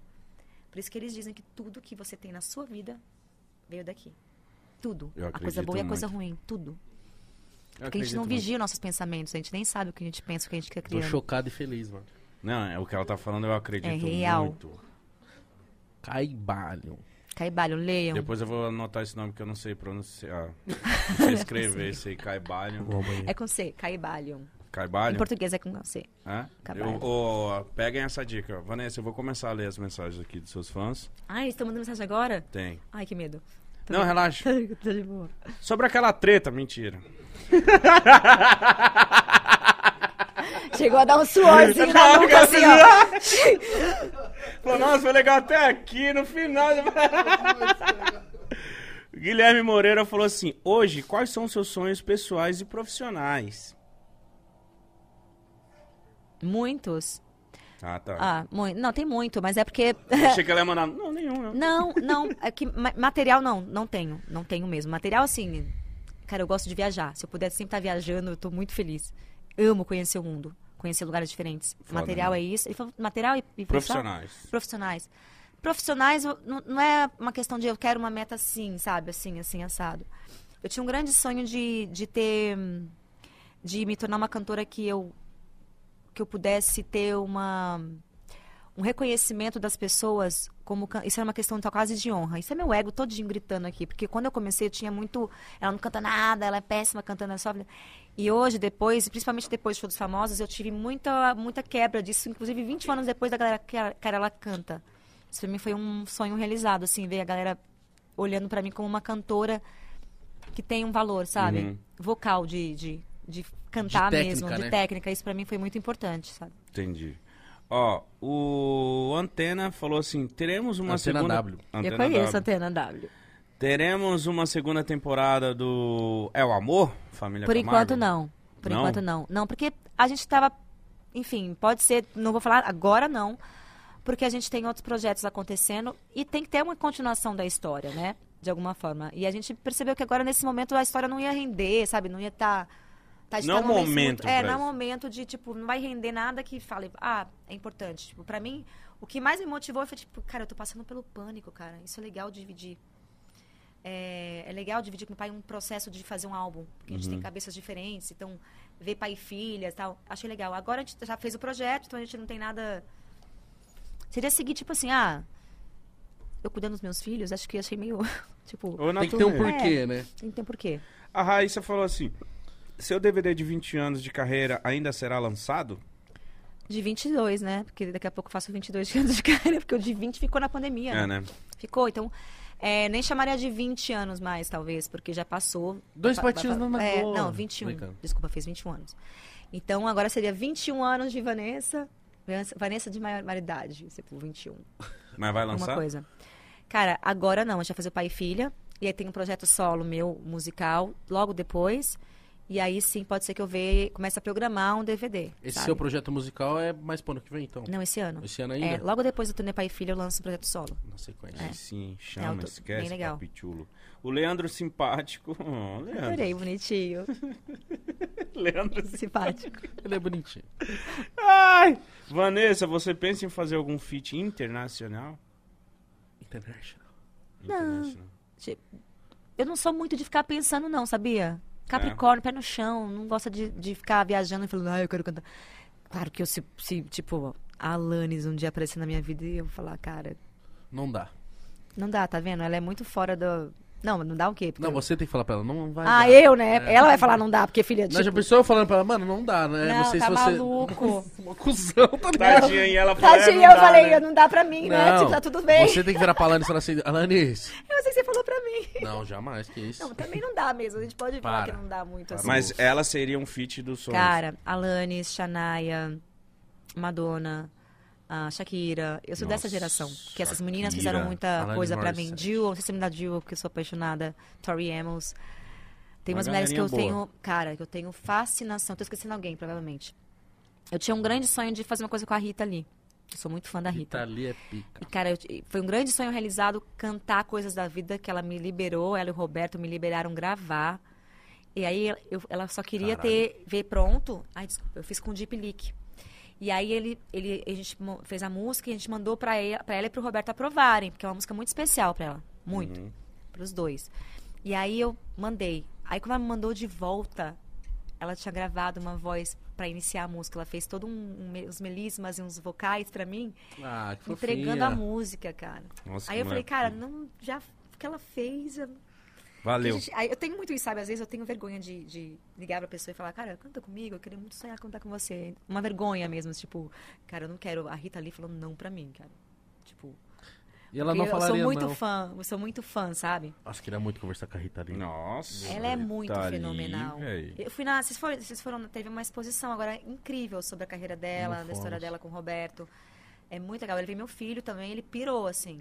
Muito bem feita lá no Miss. Foi muito legal. Acho que se Deus quiser, volta, assim. Ela é demais, mano. A Rita Lee, Ela é. Jesus, Rita ali, um beijo pra, pra senhora. Um beijo. Ai, se ela ver. Beijo. É, com certeza. Essa Nossa. senhora aí não... Vai, Ela é- Percival. É educação. Cala a boca, rapaz. Desculpa. Quais são os momentos da sua carreira? Olha como eu sou tratado. Ah, não, você mandou um beijo pra senhora, é foda. A Rita Quais Lee são já tem ela uma é, idade, Ela né? é maravilhosa. Mas é que, como, é engraçado também, quando fala senhora pra mim, eu fico, cara. É, né, senhora tá Minha muito... mãe exige Senhora é muito senhora. É, tem uma, 90. tem uma geração. A, a minha geração não teve muito isso. A gente se incomoda, é engraçado, né? Os anos 90 pra trás era senhora. Minha mãe, filha, é benção. Tá... Eu também. Oi, mãe. E só fala assim, e você? Ela, o quê? Ela foi a senhora. Não, Ah. mãe, filho. Ah, não, a mãe, não, senhora, minha- né, a minha- as minhas vozes eu falo, trato assim. Senhora É. e benção. A minha É. mãe, não, minha mãe, é também. tipo. E minha mãe faz eu chamar todo mundo que é mais velho de... É senhora. Eu também Respeito. fui criado assim. Se ela Depois não é sua gostar... mãe, cara. Mãe dele é zica, É? ama a mãe Minha dele. mãe é foda. Adoro beber cachaça com ela. Ela parece ser brava. Ela É, É? é. Taurina. Eu gosto. gente. Aquelas velhas desbocadonas, né, mítico? Vai se fuder, hein? Para com essa porra! Desse jeito assim. Quando ela faz isso, eu falo, ah, vem comigo. Vem beber comigo, Patrícia. O Percival fala assim, quais são os momentos da sua carreira que você guarda com mais carinho? Percival, muitos. é, São aqueles meio óbvios, né? Primeiro show, gravação de DVD. ah, Cantar com o Jarul foi muito legal também. Foi uma experiência Nossa. muito legal. Ela já fez É. isso. O quê? Já Ru. Você ouviu o Jarul? Não O entendi. que, que você falou? Eu cantar com o Jarul. Então. A gente ama É isso. Ah, entendi, entendi. Eu fiz o Jarul. Não, você ah, tá. cantou com o Jarul. Ah, Ele é maravilhoso. ele é muito legal. E a voz dele é assim. É. Ele, é verdade, cara, o mais louco do Jarul é que eu achei que eu ia encontrar um cara meio marrento, meio estrela. Porque eles fazem as exigên- as exigências, Exigências. de- exigências deles difícil, quando vem pra cá pro Brasil. Então tem uma coisa que você fala, cara, né, a gente não cabe pro Brasil algumas coisas. Você fala, mas é gringo, né? A gente vai- esperei um cara X. Na nossa primeira conversa com ele, cara, é tudo um papel, cara. É tudo um, um Uma marra, né? é um negócio que é, que é um personagem. É um, um cara super doce. Super tranquilão, super doce. Maluquinho, que não deixa de ser, porque ele é genial. Mas é genial. Eu fiz a gravação com ele, foi uma das que eu nunca mais esqueci, assim. A gente fez a música, os meninos fizeram, o, o Marcelo, o, o, o Deep Leak. Ah, esqueci o nome dos compositores. Desculpa, gente, depois eu, passo no meu Instagram dos compositores. A música pronta, a gente fez uma letra pra ele. Já esboçada. Ele chega no estúdio. Primeiro ele faz a pose, depois você vai conhecendo ele e você vê que ele não é aquilo ali. Só aquilo ali, né? Que é mais uma pose. Aí ele pega o papel, lê, tal, não sei o que, não sei o que. Cara, psh, ele fez tudo de primeira, improvisando na hora. E o que ele faz em Fly na hora ali, eu acho incrível. É Caralho. uma letra gostosa, que, que- que inclusive faz eu- a gente cantar, não é um rap que você não acompanha. É gostoso, tem sentido com a letra. Ele ouviu a letra antes, lógico, ouvindo cantando. Catou, catou, falou, deixa eu ouvir ela cantando. Ela ficou ouvindo, aí ficou lá. ah, fica dançando. Aí depois, ele- quando ele vem, pá! Aquela voz. Não, ele é muito tem- foda. ele é muito foda. É, é legal assistir isso. Você fala, meu, tem gente que já saiu pro negócio muito, muito bacana. Ah, que foda.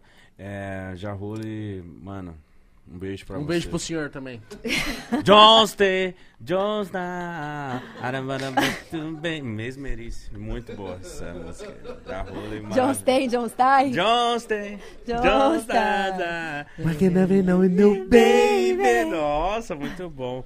Você gostou de ter conversado com a gente, Vavá? Eu amei. pode chamar de Vavá. Você pode já. Eu amei. Já a, gente, a gente tem os mesmos problemas de sono, a gente esquece as palavras, tá tudo certo. a Ah, mas gente não tem várias coisas. Vá, vá, mano. Vavá é foda. Vavá é tipo... Imaginei o cara do cara metade aqui. Vanvan, Vavá. É Vanvan, né? É Vanvan. De, é Errei. que depende de onde você estiver. No Rio eu sou Vanessa. Em Minas também é Vanessa. E aqui é E Vanessa. aqui é Van. Van. Ou nos Estados Unidos, One. Vanessa? Nossa, A minha professora de português, pra me irritar, porque ela fala, seu nome não é Vanessa. O seu nome certo, porque é com W, é Vanessa.